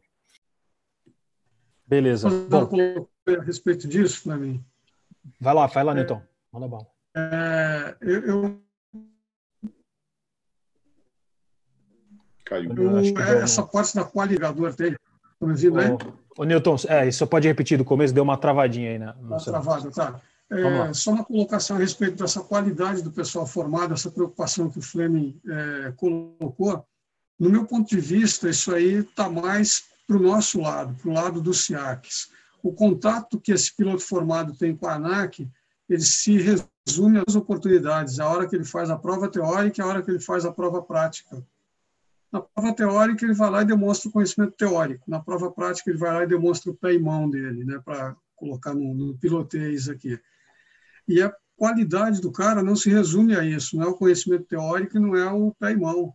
É mentalidade, é doutrina de emprego, é, é doutrina de segurança de voo, Isso aí a gente consegue no dia a dia, e no dia a dia o contato desse piloto é com a escola, é, é com o SIAC, não é com a ANAC. Então, é, essa preocupação é uma preocupação que a gente tem também, eu acho que é válida, é, mas é, isso aí, no meu ponto de vista, vai começar a melhorar, ou vai tender a melhorar um pouco mais, quando é, a agência começar a colocar mais responsabilidade para a escola. Hoje ela traz a responsabilidade para ela. A gente forma e depois ela vai lá e checa a qualidade daquele piloto que a gente formou. Na hora que começar a inverter um pouco isso, talvez a qualidade melhore. O, o, o exemplo que eu pego aqui, o peso de centragem, né, que colocaram agora a IS aí, que vai ter que colocar, vai ter que, que ter um manifesto de carga ali Pô, a quantidade de gente que via, etc, né? escapelando por causa disso, e eu brinco com o pessoal, eu digo o seguinte, cara, é, é, é, um cálculo que você não precisa saber nem as quatro operações, bastam três. A subtração você não usa. É fazer a conta, em causa de centagem é simples. O que eu preciso é que ele tenha a doutrina de que em todo voo ele tem que calcular isso. O que eu preciso é que ele tenha essa mentalidade de segurança, de em todo voo desse ele está dentro do peso ou não. E não é aquele peso estrutural do manual de voo, é saber se ele tem desempenho para decolar de um lugar alto e quente. Então, essa, essa preocupação com a qualidade é minha também, eu compartilho contigo, mas eu acho que a gente, essa é uma que, é, falando aqui pelo lado das escolas, pelo lado do SIAC, é uma que a gente tem que trazer para a gente, é uma responsabilidade hum. que a gente tem que trazer para a gente. Então, Newton, se você me, me permite, só para complementar então essa sua colocação, eu tenho uma dúvida para você relacionada a isso que você acabou de dizer, né? De trazer responsabilidade para o SIAC, de aumentar ou fomentar, aliás, é, o nível de instrução, sair do básico e passar para outras questões. Um exemplo que eu tenho aqui, por exemplo, é, a gente vive falando aqui no canal, principalmente o Ronald aí no Safe for Free, a gente bate muito em várias teclas, uma delas é o tal do CRM, por exemplo. Por que não trazer isso para a instrução? Como, uma, como, como, por exemplo, você acabou de falar, entre outras, entre outras questões profissionais, postura profissional, etc. Entre outras, como o Fleming adotou, por exemplo, a questão de documentação. Tem cara que não sabe o que ele tem que levar a bordo, etc. Né? O cara sai da. Eu lembro nas minhas primeiras primeira hora de voo, na minha primeira hora de voo, lá no Robson 22 lá, sentei com o meu instrutor, Ricardo Vander, sentou na minha frente e Saulinho, ó, peso e balanceamento, ó. Se é grandão, se é pesado, a gente está numa máquina pequena, vamos fazer o, vamos ver se a gente está no envelope. Então, é, são coisas que acho que no decorrer do tempo o piloto acaba deixando para trás, né? E uhum. isso realmente faz parte do SIAC. Agora, a minha dúvida é efetiva. Você disse que tem que trazer essa responsabilidade para o SIAC, certo? A ANAC entraria onde nessa história? Ela, ela, ela não seria, então, não caberia a agência reguladora checar se a escola está aplicando isso, não apenas na prova. Entende?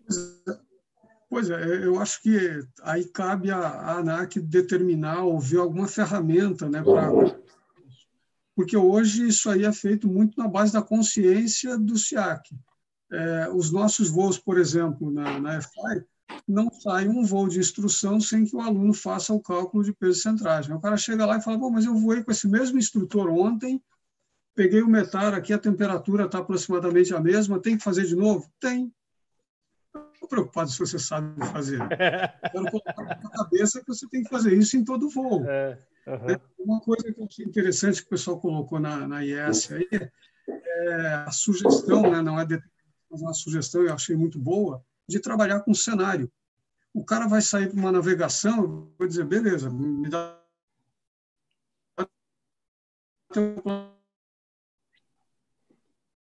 planejamento aqui, planejou a navegação, destino. Coloquei aqui uma sequência de quatro metralhas das quatro horas anteriores. Ô, Newton, acho que a gente está com um probleminha... e me disse se você está tá, tá estável aí a conexão. É, a gente parou aí na parte da, de sair para navegação, por exemplo. É. é o cenário para sair para navegação. Cenário. Aí eu vou lá, depois que o cara me entrega o planejamento, a ideia é a gente passar a fazer isso também entrega ali uma sequência de metades das quatro últimas horas lá do aeródromo de destino dele e pede para ele dar uma olhada. Olha, a evolução da meteorologia lá é essa, o TAF é esse, o GAMET, que é algo que a gente praticamente não usam, mas é uma ferramenta muito interessante para gente que voa abaixo do nível 100 aí, né? O pessoal que vai lá para 200, nível 300 é. não, não usa muito, mas para a gente é, é muito útil. É, o Cassiano me chamava de nível 50 aqui, ficar de helicóptero. Meia vaca. Ô, Nilton. Analisar tudo, se vai ou não. Um, uma coisa que eu faço no treinamento do voo IFR, né, do, do IFR antigo capota, agora é IFR simulado. É, eu coloco o cara no simulador, jogo lá para baixo, digo, ó, você vai decolar daqui para ali visual. Aí o cara, mas é instrumento, você vai visual. E vou degradando o tempo, degradando. 90% do pessoal entra instrumento. Eu digo, peraí, mas não era para voar visual? É, mas você falou para ir, mas volta. A gente comentou isso no briefing, o tempo piorou, volta. Ah, mas você fez o 180 e atrás está ruim, pousa. A gente comentou isso no briefing, mas dificilmente o cara faz. O cara vai até entrar instrumento não planejado. Né? Então, é, é essa ferramenta dos cenários aí eu acho bastante útil e, e essa colocação na IS eu acho que alerta o pessoal que, que pode usar. Como vai fazer para checar, para a ANAC conferir se está fazendo ou não, sinceramente não sei. Tem que desenvolver ferramentas, não sei nem se é necessário, mas essa conscientização eu acho que tem que partir da, da gente que está formando o pessoal. Né? Muito bom, muito bom. É, pessoal, eu, eu, eu oh, desculpa, Newton, não, achei que você tinha concluído. Segue, pode não, seguir. O pessoal fala da, da, da, do índice de acidente, né? O índice de acidente, quando a gente pega fator contribuinte em instrução, não é tão alto, está ali em oitavo, nono, variando de ano para ano ali nas estatísticas do CENIPA. Mas aí a gente olha o que tem para cima, e está tudo relacionado com instrução, né? julgamento de pilotagem, depende da instrução que o cara teve, é, decisão, depende da instrução que o cara teve, da formação que ele teve. Então, querendo ou não, a, a instrução está permeada nisso aí tudo, né? e cabe a gente melhorar essa, esse nível, elevar essa, essa... Beleza. Pessoal, se vocês me permitem... Ô, Saulo, Vamos lá, vamos lá, pode falar, Felipe. Fica à vontade. Desculpa, eu posso, eu posso complementar? Por favor. Porque a, a pergunta dizia respeito à relação né, entre, entre a ANAC e o SIAC. Boa, vai lá. É, se, se, a gente falar somente da questão prescritiva, e, e aí juntando com o que o Flamengo colocou, é, a gente precisa garantir, o órgão regulador, que, que, que aqueles é, é egressos, que aqueles pilotos que recebem a licença, eles tenham o mínimo de condições de dividir o espaço aéreo com os outros. Né? É, mas o mínimo para cima tem uma infinidade de possibilidades, né? E quando a gente só cobra a questão prescritiva do mínimo, o incentivo é, é econômico é para competição por baixo. Porque se eu tento melhorar um pouco o meu curso, isso naturalmente vai depender de mais recursos e naturalmente isso vai custar mais caro.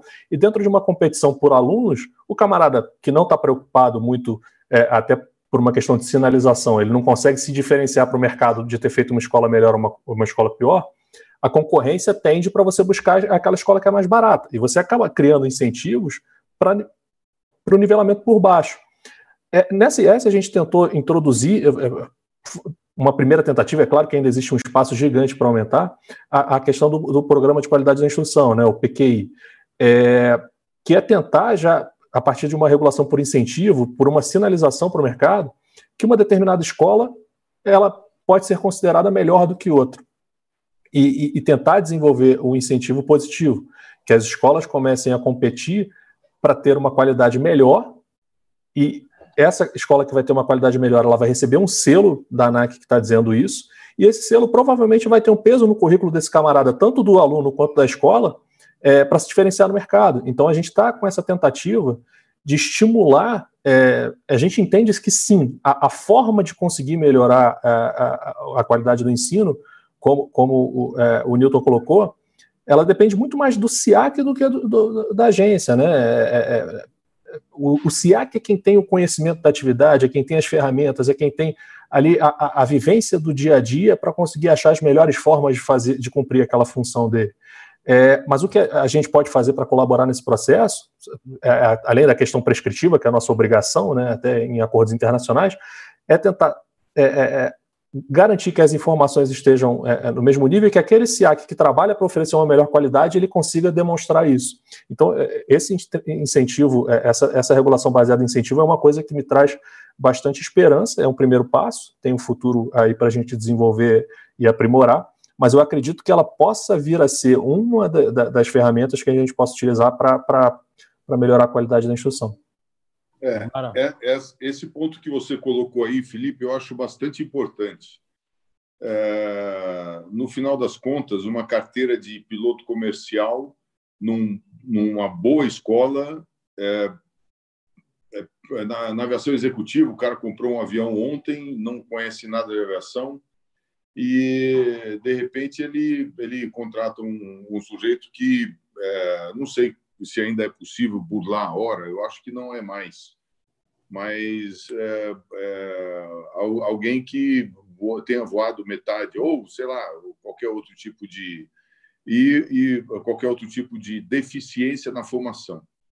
É, é, isso é, esse ponto que você levantou eu acho importantíssimo é, e, e, eu, e, eu, assim eu lembro que na época que que eu estava no Serac a gente está falando de 20 anos atrás a gente tinha lá um, um era o prêmio Anésia Pinheiro Machado que fazia um escalonamento das escolas. Quais as quais escolas eram clubes é, claro agora mudou tudo.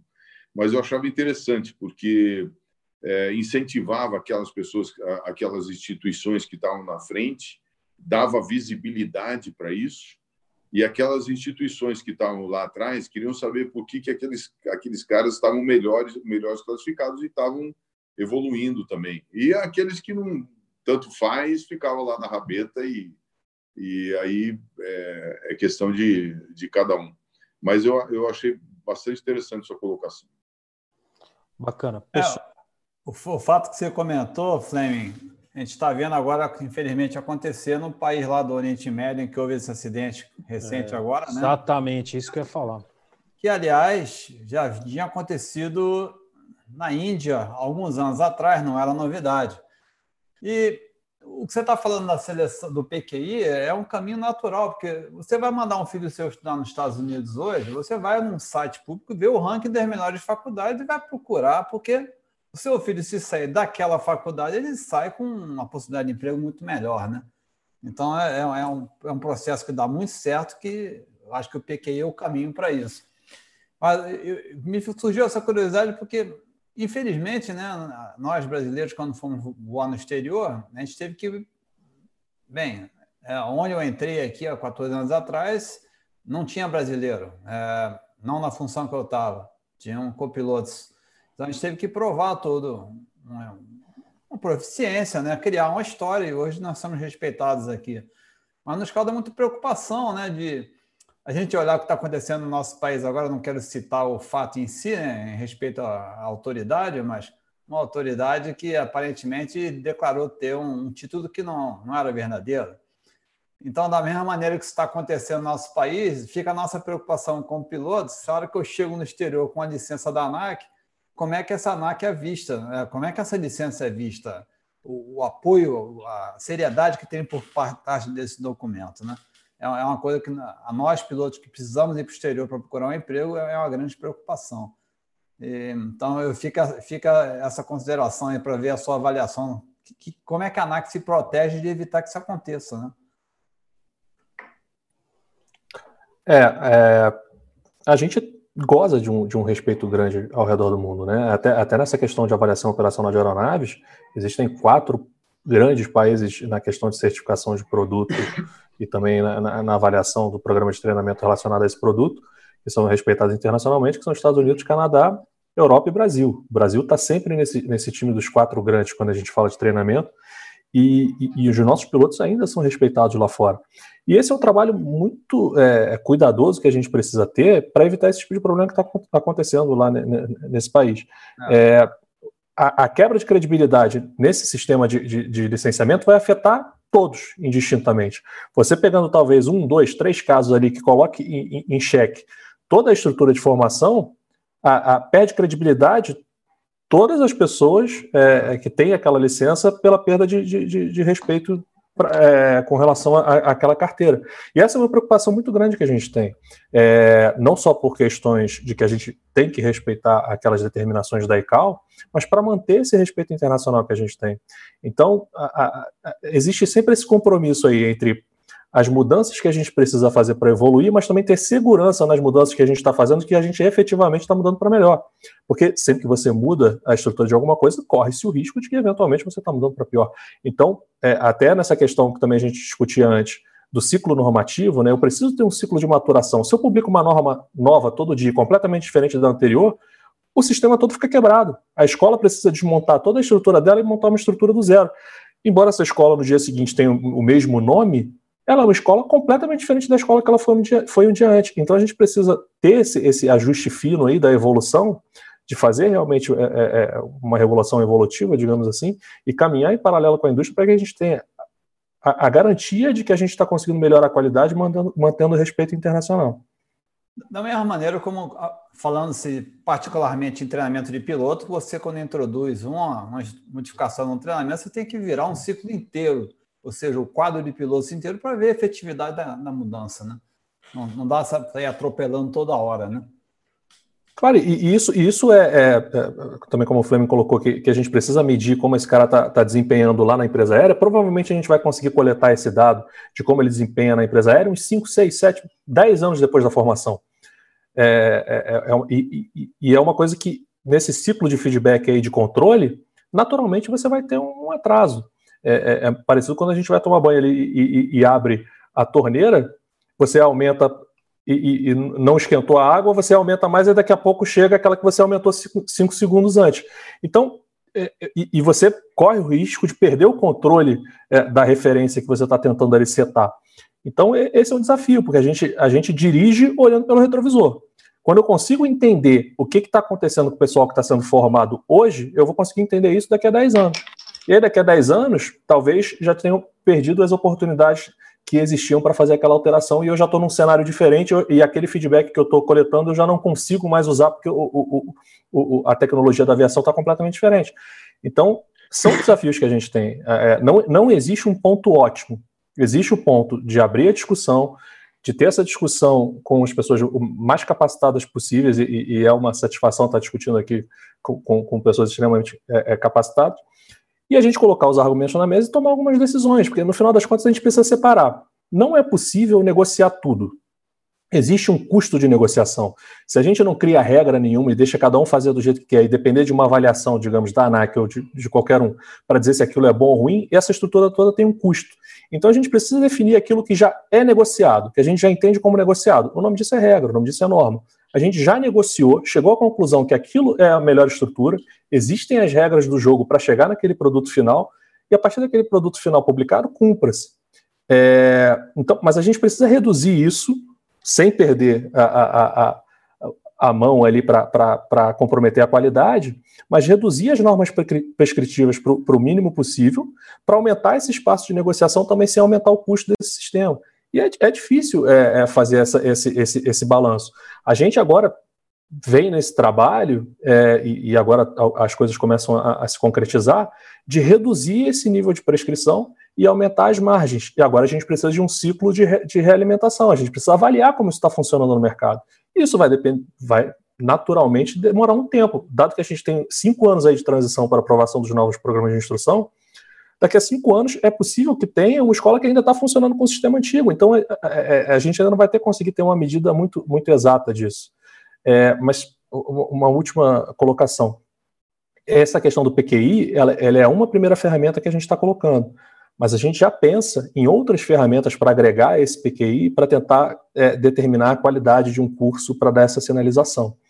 É, uma delas pode ser a própria avaliação desse profissional no futuro para uma empresa aérea. A gente começa já a pensar em como isso funcionaria, como seriam esses relatórios de avaliação, como a gente pode fazer isso sem onerar um empregador de ter que ficar dando informação para a agência, mas ao mesmo tempo a gente conseguindo receber o mínimo de informação que permita fazer é, é, essa avaliação de como foi a formação desse cara.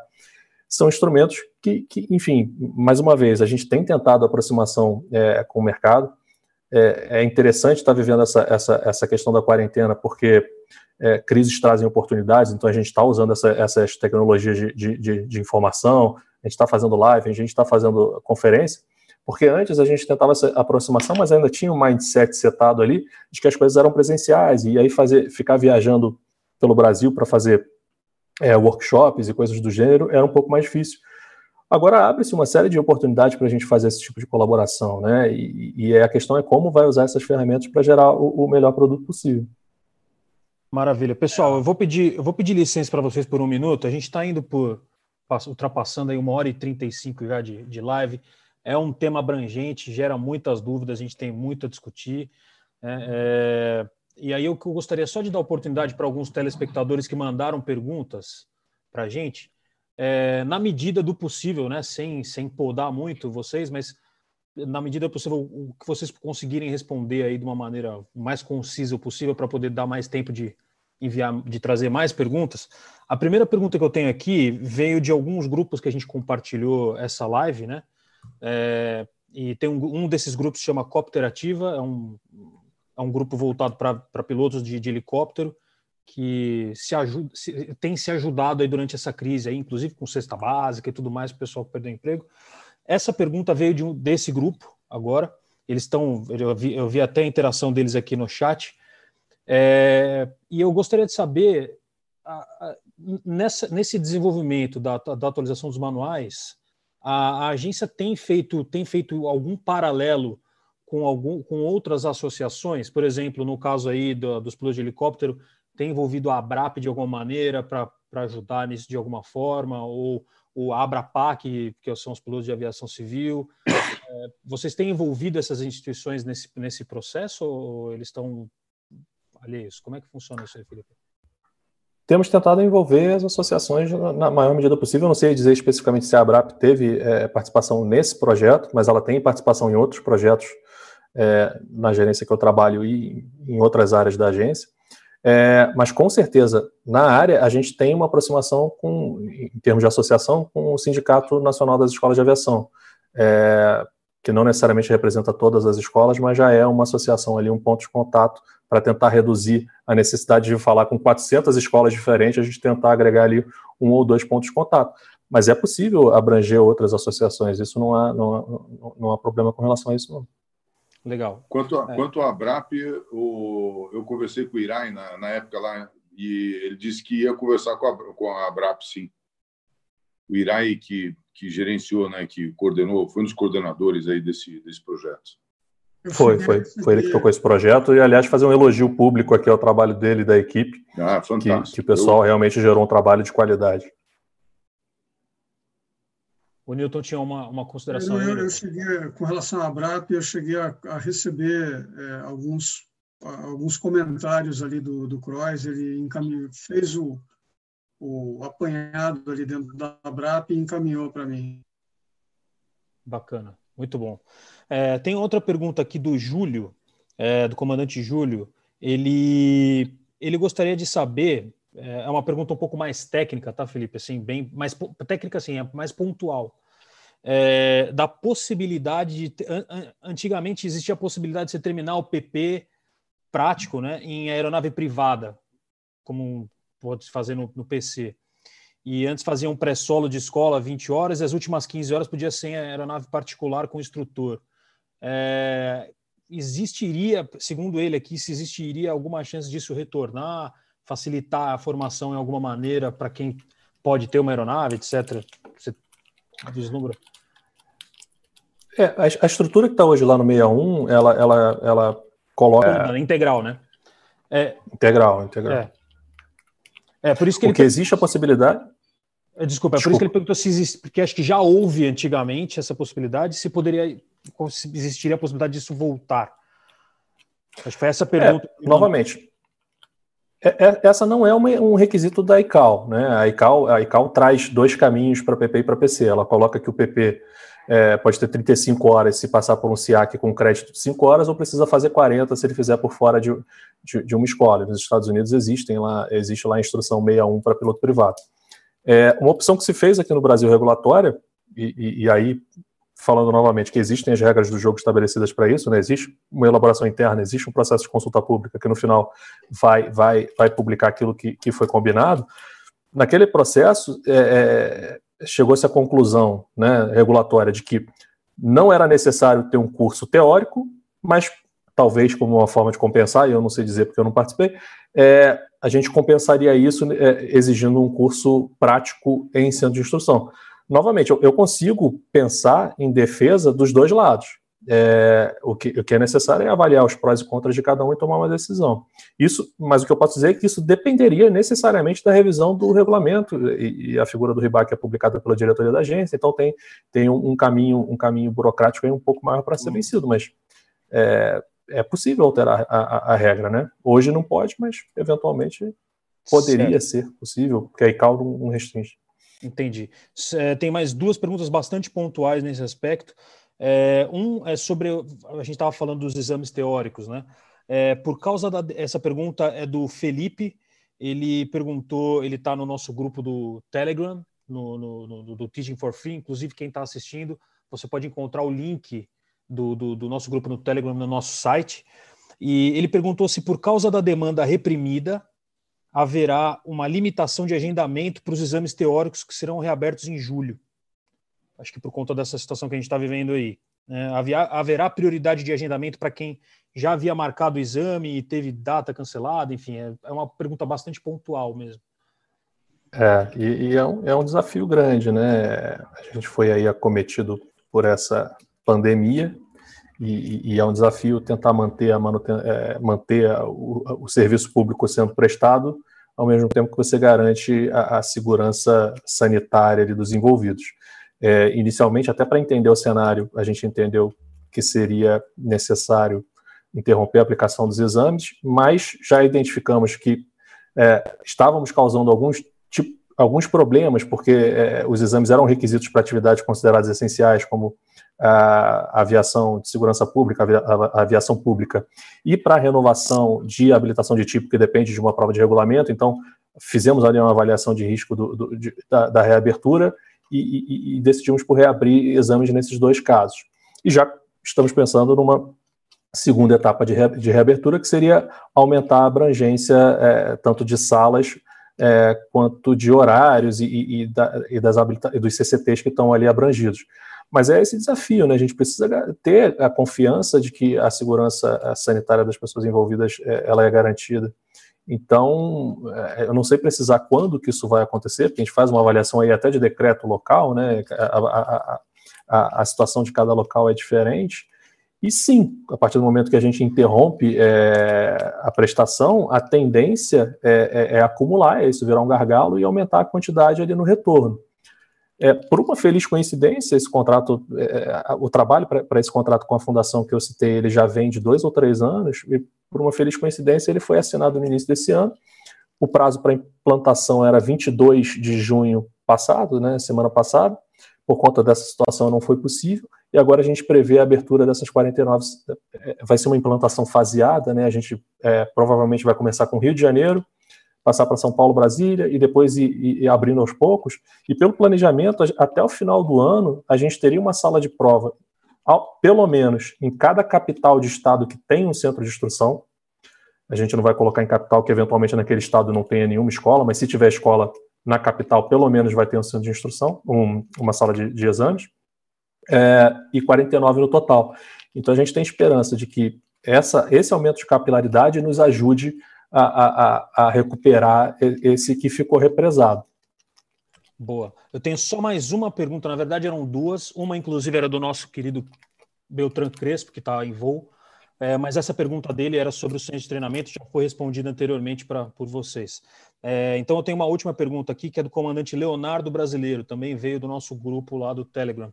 Ele perguntou, é, agora com as restrições dos, dos INVAs, poderem anotar as horas para alunos de PC e se isso pode gerar um gargalo mais à frente, porque teremos pilotos INVAs com poucas horas, onde antigamente a instrução é, era onde se acumulava grande número de horas, né? Era, tinha, dava para acumular bastante experiência.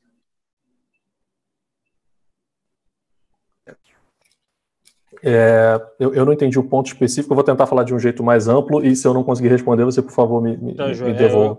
É, eu, apenas é, se, se, eu, se tiver, eu posso tentar chamá-lo aqui para perguntar, mas foi a pergunta que ele me encaminhou. Então, tá, tá. vai, segue lá, vamos lá. É, é essa é outra questão que a gente consegue é ter opinião dos dois lados. Existe um requisito hoje que para instrutor de voo você precisa ter 50 horas de comando, o que acredito eu, lá hermeneuticamente, que seja uma tentativa de garantir que aquele instrutor tem uma qualidade um pouco melhor, porque ele voa pelo menos 50 horas como comandante. Mas existe a, a, a, a a crítica de algumas escolas que elas dizem, olha, eu tenho muita dificuldade de encontrar um instrutor com base nesse requisito, porque são poucos os, os, ofertantes e aí a competição por preço eu consigo pagar pouco e eu não consigo achar os caras é, com essa quantidade de horas. E aí volta uma preocupação que, eu, se eu não me engano, eu já assisti até num, num, num debate aqui no Teaching for Free, que, que eu, eu, também assisto, é, com relação a isso. É, essa preocupação, que, que, é um debate contínuo desde que eu comecei na aviação lá em, em 2001, é um debate que eu escuto, dessa questão do cara que é um instrutor ter acabado de ser, é um cara que acabou de ser formado, se isso prejudica ou não prejudica a qualidade. É, é a estrutura que a gente tem, e para mudar essa estrutura vai ser um pouco complicado.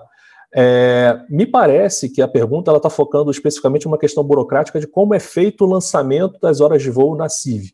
E aí eu vou, vou pedir desculpa porque eu realmente não domino é, é, os pormenores de como isso está podendo ser registrado no momento mas me parece que é uma questão mais burocrática do que com relação, é, com relação ao registro de horas, do que com relação à experiência propriamente dita que aquele profissional tem. Porque, se eu não me engano, e aí me corrijam se eu estiver errado, é, não há impedimento de que o instrutor esteja a bordo, o que existe é um impedimento de que ele é, registre aquelas horas como comandante para ganhar créditos para futuras habilitações, licenças ou até para fins de currículo. É, então, me parece que isso não afeta as competências e a experiência propriamente dita do cara, mas, mas afeta o registro para que ele ganhe créditos em algumas, em algumas atividades. Entendi. Bom, é, vou responder aqui, Leonardo, o comandante Leonardo, quem foi que fez essa pergunta. Se o, o, a explanação do Felipe aí, por, por qualquer motivo, não tenha sido exatamente o que você quis dizer, é, inclusive, Felipe, se me corrija se estiver errado, mas parte dessas instruções é, suplementares que foram lançadas na última semana, tem uma delas é inclusive relacionadas a preenchimento de, de, de caderneta de voo, né? Uma das instruções suplementares tem alguma é, tem. alguma alteração lá. Então, eu acho que vale, valeria para o Leonardo aí dar uma olhada é, nessa, nessa instrução suplementar que foi lançada agora dia 22 de junho, é, para ver se atende aí a dúvida que ele, que ele mandou para a gente. Pessoal. Perfeito. É... E fico à disposição também para encaminhar depois, tá? Se o Leonardo quiser encaminhar uma, uma dúvida específica lá para a gente tentar responder, ele pode entrar lá no Fala BR, que é o nosso canal de comunicação agora do governo federal integrado, e a gente vai fazer de tudo para responder da melhor qual, forma para ele. Desculpa, Felipe, qual que é o caminho aí para o. Pro, pro, pro é, o, é o Fala BR, é, fala.br é o site, é, e, e, aí lá você. É uma iniciativa de centralização de atendimento de todo o governo federal, e agora a ANAC também está inclusa nesse, nesse, nesse portal. Então entra no Fala BR, vai procurar lá pela ANAC, manda uma pergunta, vai chegar para a gente e a gente responde. Maravilha. Então, vou aproveitar então e já falar para fazer essa uma dica muito válida para todos que estão assistindo aí. Inclusive, espero que o, que o nosso comandante Leonardo esteja vendo. É, se a sua dúvida não foi atendida, Leonardo, você pode aí então seguir esse caminho que o Felipe sugeriu para esclarecer melhor aí seu, seu, seu ponto de vista. É, o Ronald Vanderput parece que tem alguma colocação, alguma dúvida, né, Ronald? Manda bala. Eu, eu acho que o pessoal certamente está. É uma coisa que apareceu na discussão aqui. Nossa situação que você está, né, Felipe? Você, como gestor de um programa de departamento de instrução, na né, certificação de instrução da ANAC, qual é o maior desafio que você vê hoje, né, na sua posição como gestor, para fazer essa máquina andar a gente, da maneira como todos nós sonhamos? É humano? É financeiro? Essa é a minha pergunta para hoje.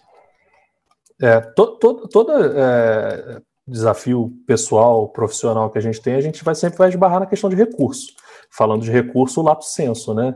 É, se eu tiver um sonho qualquer, sei lá, agora eu quero abandonar minha carreira e, e virar médico, eu vou esbarrar no recurso tempo, porque eu preciso é, trabalhar, ganhar dinheiro, pagar conta, etc., e não vou conseguir fazer sempre a gente vai esbarrar na questão dos recursos. E, e, e, e, agora, tenho a felicidade de poder trabalhar com pessoas extremamente competentes, e aí é preciso fazer esse registro, porque é, ser, o serviço público, de uma forma geral, tem uma fama muito ruim, é, em parte justificada, e em parte pela própria função que, que, que, que, o Estado deve executar, que é restringir, na maioria das vezes, é, é ou coagir né, as pessoas em alguns momentos a fazer coisas que elas não gostariam em nome do bem comum, é, então, o servidor público ele goza de, uma, de, um prestígio não muito positivo. Mas eu tenho a, feliz, a felicidade de, de, trabalhar com pessoas extremamente competentes e extremamente dedicadas. Então, eu vou dizer que nesses termos, não é um impedimento. Agora, claro, a gente sempre gostaria de ter mais pessoas trabalhando.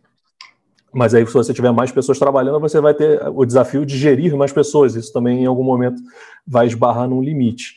É, o desafio que a gente tem, me parece que é, é, e eu já tenho tentado fazer isso nos últimos anos, primeiro era reduzir o distanciamento que existia entre agência e mercado. Isso a gente vem tentando fazer, é claro que demora um tempo para conseguir, mas a gente tem tentado.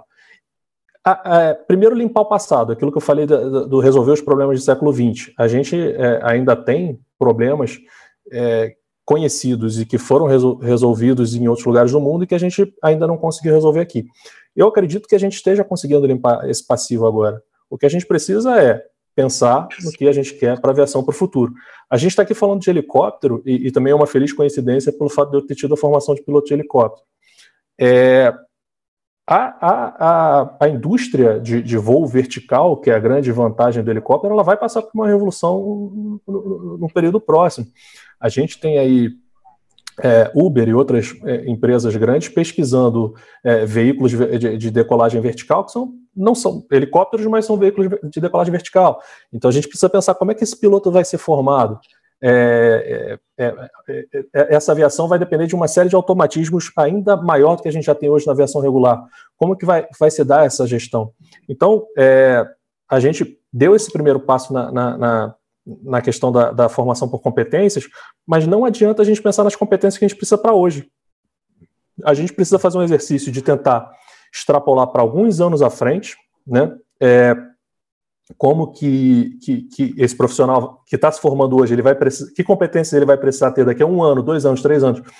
E aí tem um certo exercício de futurologia, né, de, de, de tentativa de adivinhar o que vai acontecer, e aí, a partir dessas competências, é que a gente volta re, é, é, realimentando o sistema. É, então, eu acho que o desafio sempre é, vão ser os recursos e, enfim, a, a, quantidade de trabalho que a gente tem. Mas, da, sendo colaborativo, eu acho que a gente consegue aumentar muito a nossa eficiência e resolver muito mais problema do que se a gente for extremamente centralizador e, que, e querer resolver tudo no Estado. A gente já teve aí algumas, algumas iniciativas ao redor do mundo em que o Estado resolvia tudo, que a coisa não funcionou. Então, é, é, é esse movimento que a gente tem feito e eu acredito que a gente tem tudo para conseguir melhorar bastante a, a, a qualidade da instrução. Essa palavra que o senhor usou, colaborativa, é uma importância fenomenal. Eu acho que um belo exemplo disso, como você acabou de citar da, da Uber, né? É, com essa questão do, do transporte vertical nas, nas, grandes cidades, né? a Uber partiu já há alguns anos a fazer o que eles chamam de Uber Elevate. É uma reunião que eles pegam todos os stakeholders né, nos Estados Unidos, a autoridade, o FAA, o NTSB, o fabricante, enfim, o usuário, e estão estudando como implementar essa política dentro das, das cidades ah, nos próximos anos. Né? É, é, o caminho realmente, sentar todo mundo junto, botar dificuldades na mesa para tentar achar soluções em conjunto. Né? Legal, obrigado pela resposta, foi bem completa mesmo, bem interessante. Eu que agradeço. Isso aí. Pessoal, a gente está com quase duas horas de live. Se vocês me permitirem, eu vou chamar. Eu sei que falta coisa ainda, eu tenho certeza que com pessoas como a gente tem aqui, Fleming, Vanderput, o Felipe, o Newton, a gente teria conteúdo para fazer oito horas de live aqui, sem sombra de dúvida. É, mas a gente pode usar esse tempo extra para fazer outras no futuro. Né? As portas do Team for Free vão estar sempre abertas para o Felipe, para todos. O Fleming já é da casa, o Newton agora vai passar a ser, se Deus quiser, inclusive com o Vanderput em, outras, em outros quadros, se tudo der certo. E é, eu gostaria mesmo de agradecer a todos vocês que, que participaram. Eu vou chamar o Cassiano aqui para a tela. Cassiano, você está aí na, na Pode sai de trás da cortina aí, Cassiano. Põe a cara no sol. Aí eu queria fazer aí um agradecimento então público. Primeiro, Felipe, obrigado pelo seu tempo, né?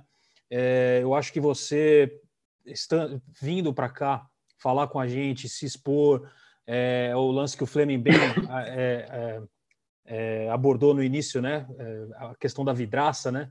Espero que você não tenha sentido nenhuma pedrada. Se foi, não foi nossa intenção. A gente só quer realmente esclarecer, aprender.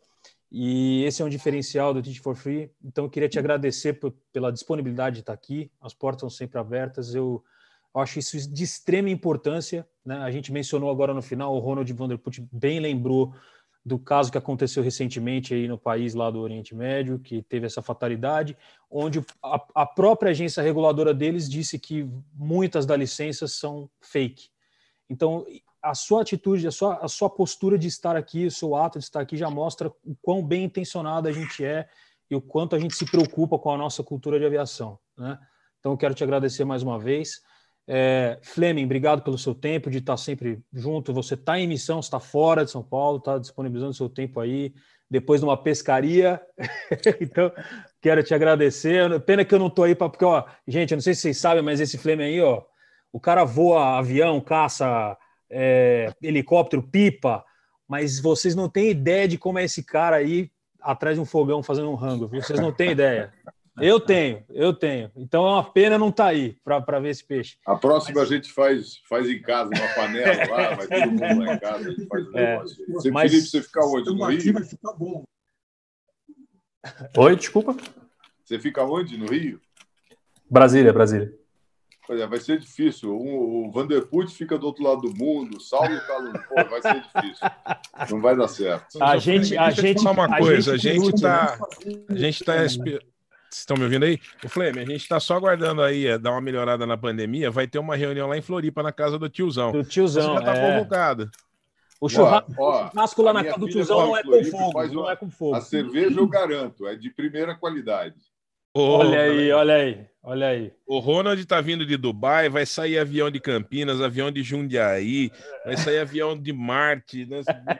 Já tem uns Bem, quatro fretados já, nós vamos tudo é. para Cassiano, atualmente não vai faltar avião para pegar para levar, né? Tem avião para escolher.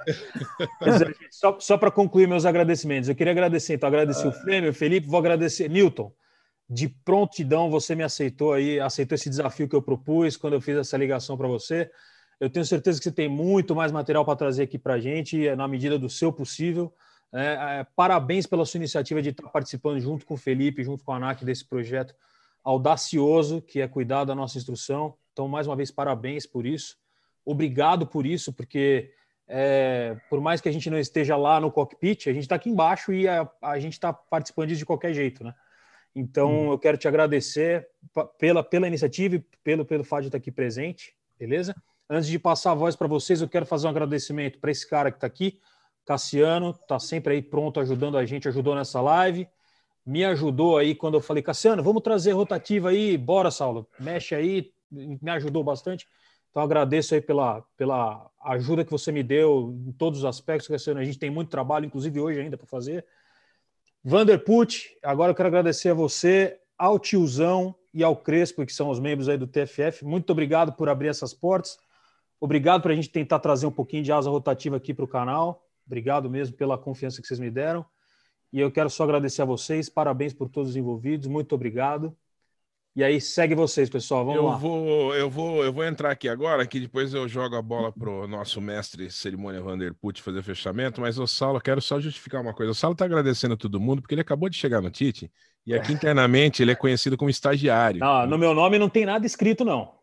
Já é, caiu. É, é caiu? caiu? Ah, então, o problema é assim. Então, hoje ele está. Hoje ele, ele tá debutando aqui hoje, né, na, né, né, Vander? Ele está debutando como como âncora de, de, de, live das rotativas aí. Eu falei, então ele tá todo cheio, mas é isso aí. A gente está muito feliz. Ele realmente fez aí o contato é, com o Felipe, né? Ele que nos apresentou o Newton, o Flame a gente já, já conhecia. E é, eu quero realmente agradecer. Muito obrigado por vocês estarem aqui conosco. Acho que esse debate ele é muito enriquecedor e essa aproximação né, da, da comunidade aeronáutica com o órgão regulador, acho que é, é, é muito saudável. Acho que a gente só ganha com isso. Então, eu vou passar a bola para o Vanderput e, e o Vanderput vai dar a palavra para vocês fazerem as considerações finais. E mais uma vez, muito obrigado. Vander, está contigo. Obrigado, Cassiano. Bem, primeiro a gente agradece a vocês, né? Ao Felipe, ao Newton e Fleming, que vieram nos prestigiar em nosso canal. Esse canal é um canal democrático. É, aqui o respeito e afinal, o Brasil, né, foi um dos países fundadores da ICAO em 1944, tem uma tradição aeronáutica que tem que ser preservada, né? Então a gente vê o trabalho, nós fazemos parte desse trabalho, né? Manter essa cultura funcionando estimular o sonho desses futuros aviadores, ter certeza que eles tenham as condições para se formarem adequadamente, ter uma carreira brilhante. Apesar de tudo que está acontecendo nesse ano, os anos, as crises passam e as oportunidades vão acontecer, né? Então são né, nesses momentos de desafio que a gente aprende a crescer, né? E a gente então fica muito agradecido, Felipe, por você estar aqui, né, uma, uma posição na, na, de tanta importância dentro da nossa filosofia do teaching, vindo se prestigiar com seu conhecimento, com suas duas horas do seu precioso tempo. A porta está aberta, seja sempre bem-vindo. Newton também. Falei para você já no texto, né, Newton, a gente precisa conversar sobre um futuro episódio do Safety for Free, trazer o helicóptero para dentro desse ambiente também. Então, não saia daí quando a gente fechar a sala ao público. Obrigado a todos de todo o coração. Fleming, um abraço. Olha, se fizer o tambaqui, lembra de fazer uma costelinha na brasa. Fica uma... Felipe, passo a palavra a você e depois ao Newton e o Fleming para encerrarem, por favor. Beleza. Eu, eu, eu que agradeço a oportunidade né, de ter esse espaço público para tentar é, seguir nessa aproximação com o mercado e, e, um espaço não só público, mas também de elevada confiabilidade. Né? O pessoal é, respeita o, o, canal Teaching for Free, então é, é, eu agradeço a oportunidade de ter esse espaço aqui de vocês para conseguir conversar e já me coloco à disposição para discussões é, de qualquer assunto que, que, que, entendam necessário. Mas eu preciso principalmente agradecer, dado que o assunto da, da, desse evento é falar sobre o, os manuais de curso, a toda a equipe que participou desse trabalho, né, tanto da agência quanto externa. E aí, do pessoal da, da agência, a gente teve pessoal trabalhando em cada uma daquelas licenças e habilitações, o Wilton de mecânico, é, Carlos Eitune, Juliana Stone de comissário, Eduardo José, Vinícius Conte, Adriano Souza, é, o próprio João Irai. E aí, eu, eu prefiro citar nominalmente, correndo o risco de esquecer alguém, do que não citar nominalmente, os outros sintam-se representados. Mas principalmente agradecer é, o pessoal do mercado, que, que, enfim, precisa ganhar dinheiro na sua, na sua é, é, atividade e dedicou tempo a nos ajudar nesse trabalho. O Newton aqui é, é, um representante, mas teve o pessoal da Associação de Planador, o pessoal da Associação de Balonismo, que são é, competências que faltam dentro da agência, então a gente precisou contar com o apoio desse pessoal. Então, é, o Newton aqui representando os demais, fazer esse agradecimento, porque sem a ajuda desse pessoal, esse trabalho não teria saído com, com tanta qualidade e que a gente espera poder contar com a colaboração desses e, de outros do mercado para nos, nos, ajudar a, a, produzir o melhor material regulatório possível, porque o que todo mundo quer, no final das contas, órgão regulador ou, ou, ou o pessoal do mercado, é ter o, a estrutura de transporte aéreo funcionando da forma mais segura e mais eficiente possível, porque isso tem um impacto na vida até das pessoas que não têm nada a ver com a aviação, elas são beneficiadas por um transporte aéreo de eficiência no final das contas. Então, é, obrigado aí, Ronald, Cassiano e Saulo, pelo, pelo, pelo convite. Seja sempre bem-vindo. Prazer. Fleming, está contigo aí, Fleming. Agradeço demais aí também o pessoal aí. É, o Teaching for Free já é uma referência. É, eu já participei de, de mais de um mais de um de um episódio. É, assisto a vários. É, aliás, esse negócio de live agora tem de, de tudo quanto é jeito, de tudo, tudo quanto é tipo. Se você quiser passar o dia, 24 horas por dia assistindo live, fica fácil. Mas o, é, tem bastante assunto muito interessante na aviação, tem muito assunto. É, queria agradecer aqui especialmente o Felipe para por botar a cara aqui, é, discutir o assunto abertamente com a gente. É, eu falei de vidraça no, no início, né? E é uma realidade, tá, Vinícius? Você não, não tem que ficar chateado com essa história, não. Principalmente, por, ó, ó, daqui a pouco eu, eu, tô, eu tenho um monte de gente aí me seguindo na, nas redes aí, Facebook, não sei o quê. Daqui a pouco alguém vai me, me vai se aborrecer, ou então, quando isso aqui for publicado, vai dizer que eu sou puxa-saco da Nike. Na verdade, não. pesado com a ANAC, mas no bom embate de saudáveis ideias, o saudável embate de ideias. Então, não concordo com tudo que vocês fazem. É, eu apoio as boas iniciativas, eu malho aquilo que eu acho que não, não, não, não cabe, mas o, no, o, nosso relacionamento sempre foi excelente, excelente, excelente. É, desde, desde o início aí, as pessoas vão mudando, vão, vão fazendo rock aí, mudando de posição, mas é, eu, assim, boas ideias, bem encaminhadas, bem embasadas, com propósitos honestos de lá no final todo mundo assim a aviação ganhar como um todo sempre foram bem recebidas por vocês em todas as situações e eu vou dizer uma coisa para você Felipe eu jamais perdi uma queda de braço com a ANAC porque assim queda de braço eu estou falando um bom embate de ideias né? Porque aquelas, aquelas ideias que ficaram para trás, eu não desisti delas, não. Qualquer hora dessa eu volto a bater aí e a gente volta a conversar. e as portas, e a... as portas estão abertas. Você, agradeço. É, você citou aí que você está montando, você está tá tratando de assim, você precisa estar sempre fazendo um planejamento, uma projeção futura aí das coisas que estão acontecendo, as, as mudanças estão acontecendo bastante rápidas. Eu vou te dar, assim, é, eu tenho certeza que vocês estão se estruturando, falta gente, falta pessoal, falta dinheiro, falta estrutura de, de, de uma forma geral, mas vocês estão fazendo um trabalho muito bacana. É, vocês revolucionaram o cheque, revolucionaram a, a, o todo o processo de, de inclusão de licença, de habilitações, desculpe, é, de novas habilitações, de recheque. Vocês fizeram várias revoluções muito importantes. E a gente participou, nós, eu estou falando lá de cá do balcão, vocês nos ouviram, ouviram as nossas, as nossas dúvidas. O pessoal tem o, o mau hábito de esquecer as coisas legais que são feitas.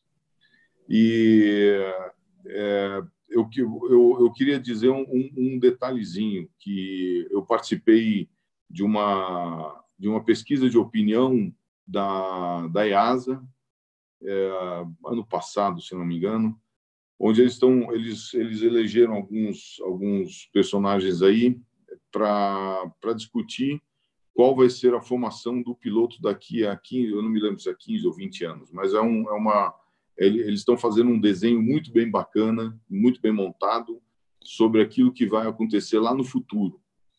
E eu tenho certeza que daqui a pouco a nossa a nossa agência ela vai vai vai ter condições de fazer isso. Hoje vocês estão com um balde, cada um com um balde apagando os incêndios.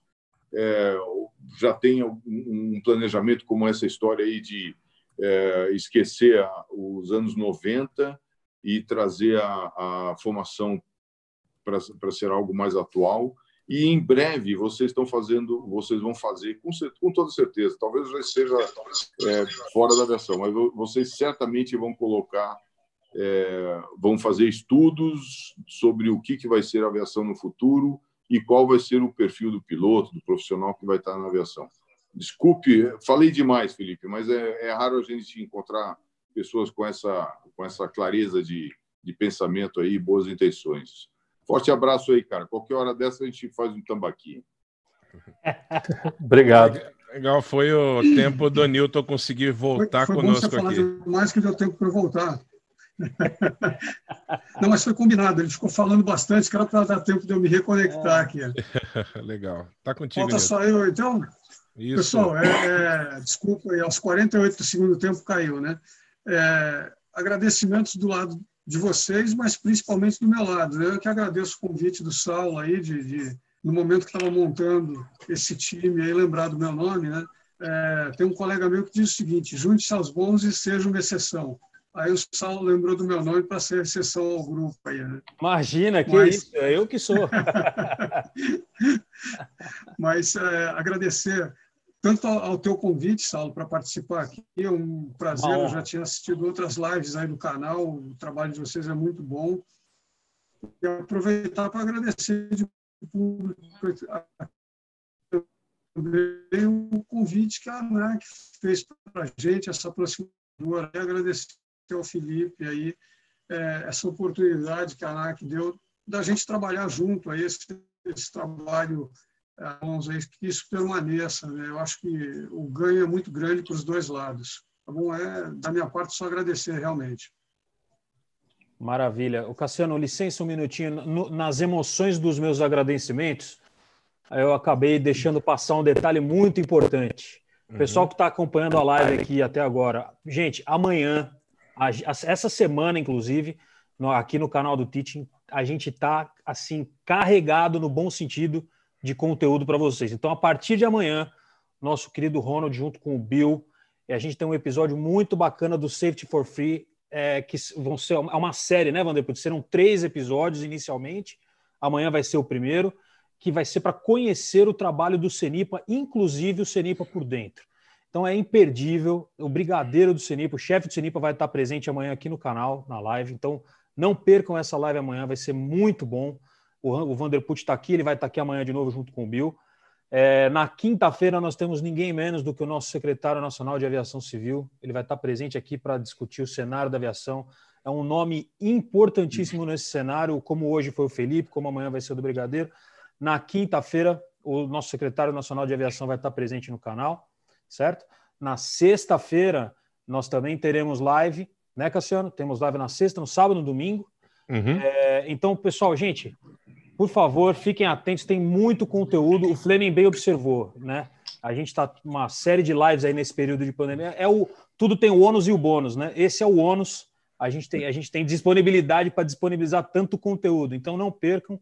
Se vocês estão assistindo, gostaram desse conteúdo de hoje, aliás, merece pela presença de ilustres pessoas aqui, merece o like, merece que você compartilhe, acesse todas as nossas redes, Instagram, Telegram, é, Facebook, LinkedIn. Enfim, muito obrigado a todos, gente. Eu esqueci de dar esses recados importantes aí. Cassiano, tá contigo. Legal, legal. E só para encerrar, eu quero agradecer aqui também ao Leonardo Valentim Gomes, que entrou lá no chat, mandou um super chat para gente. Obrigado pela sua doação. Ele está parabenizando a todos os presentes aqui da live, né? Uh, dizendo que é uma excelente iniciativa e a gente fica muito feliz aí que vocês tenham gostado. Então, pessoal, mais uma vez, muito obrigado. Uma boa noite para vocês. E como o Saulo bem lembrou, essa semana carregada de lives, a gente tem muito material bacana para oferecer para vocês, sempre for free. Não é isso, Ronald? For isso aí. Amanhã, 19 horas, 14 horas, episódio número 15 do Safety for Free. Brigadeiro Adolfo, chefe do CENIPA, vai dar partida dessa série do CENIPA aí. Visitando laboratórios, conhecendo a instrução. Não percam. Um grande abraço a todos. Obrigado aos nossos convidados de hoje. Pessoal, valeu. Tchau, tchau.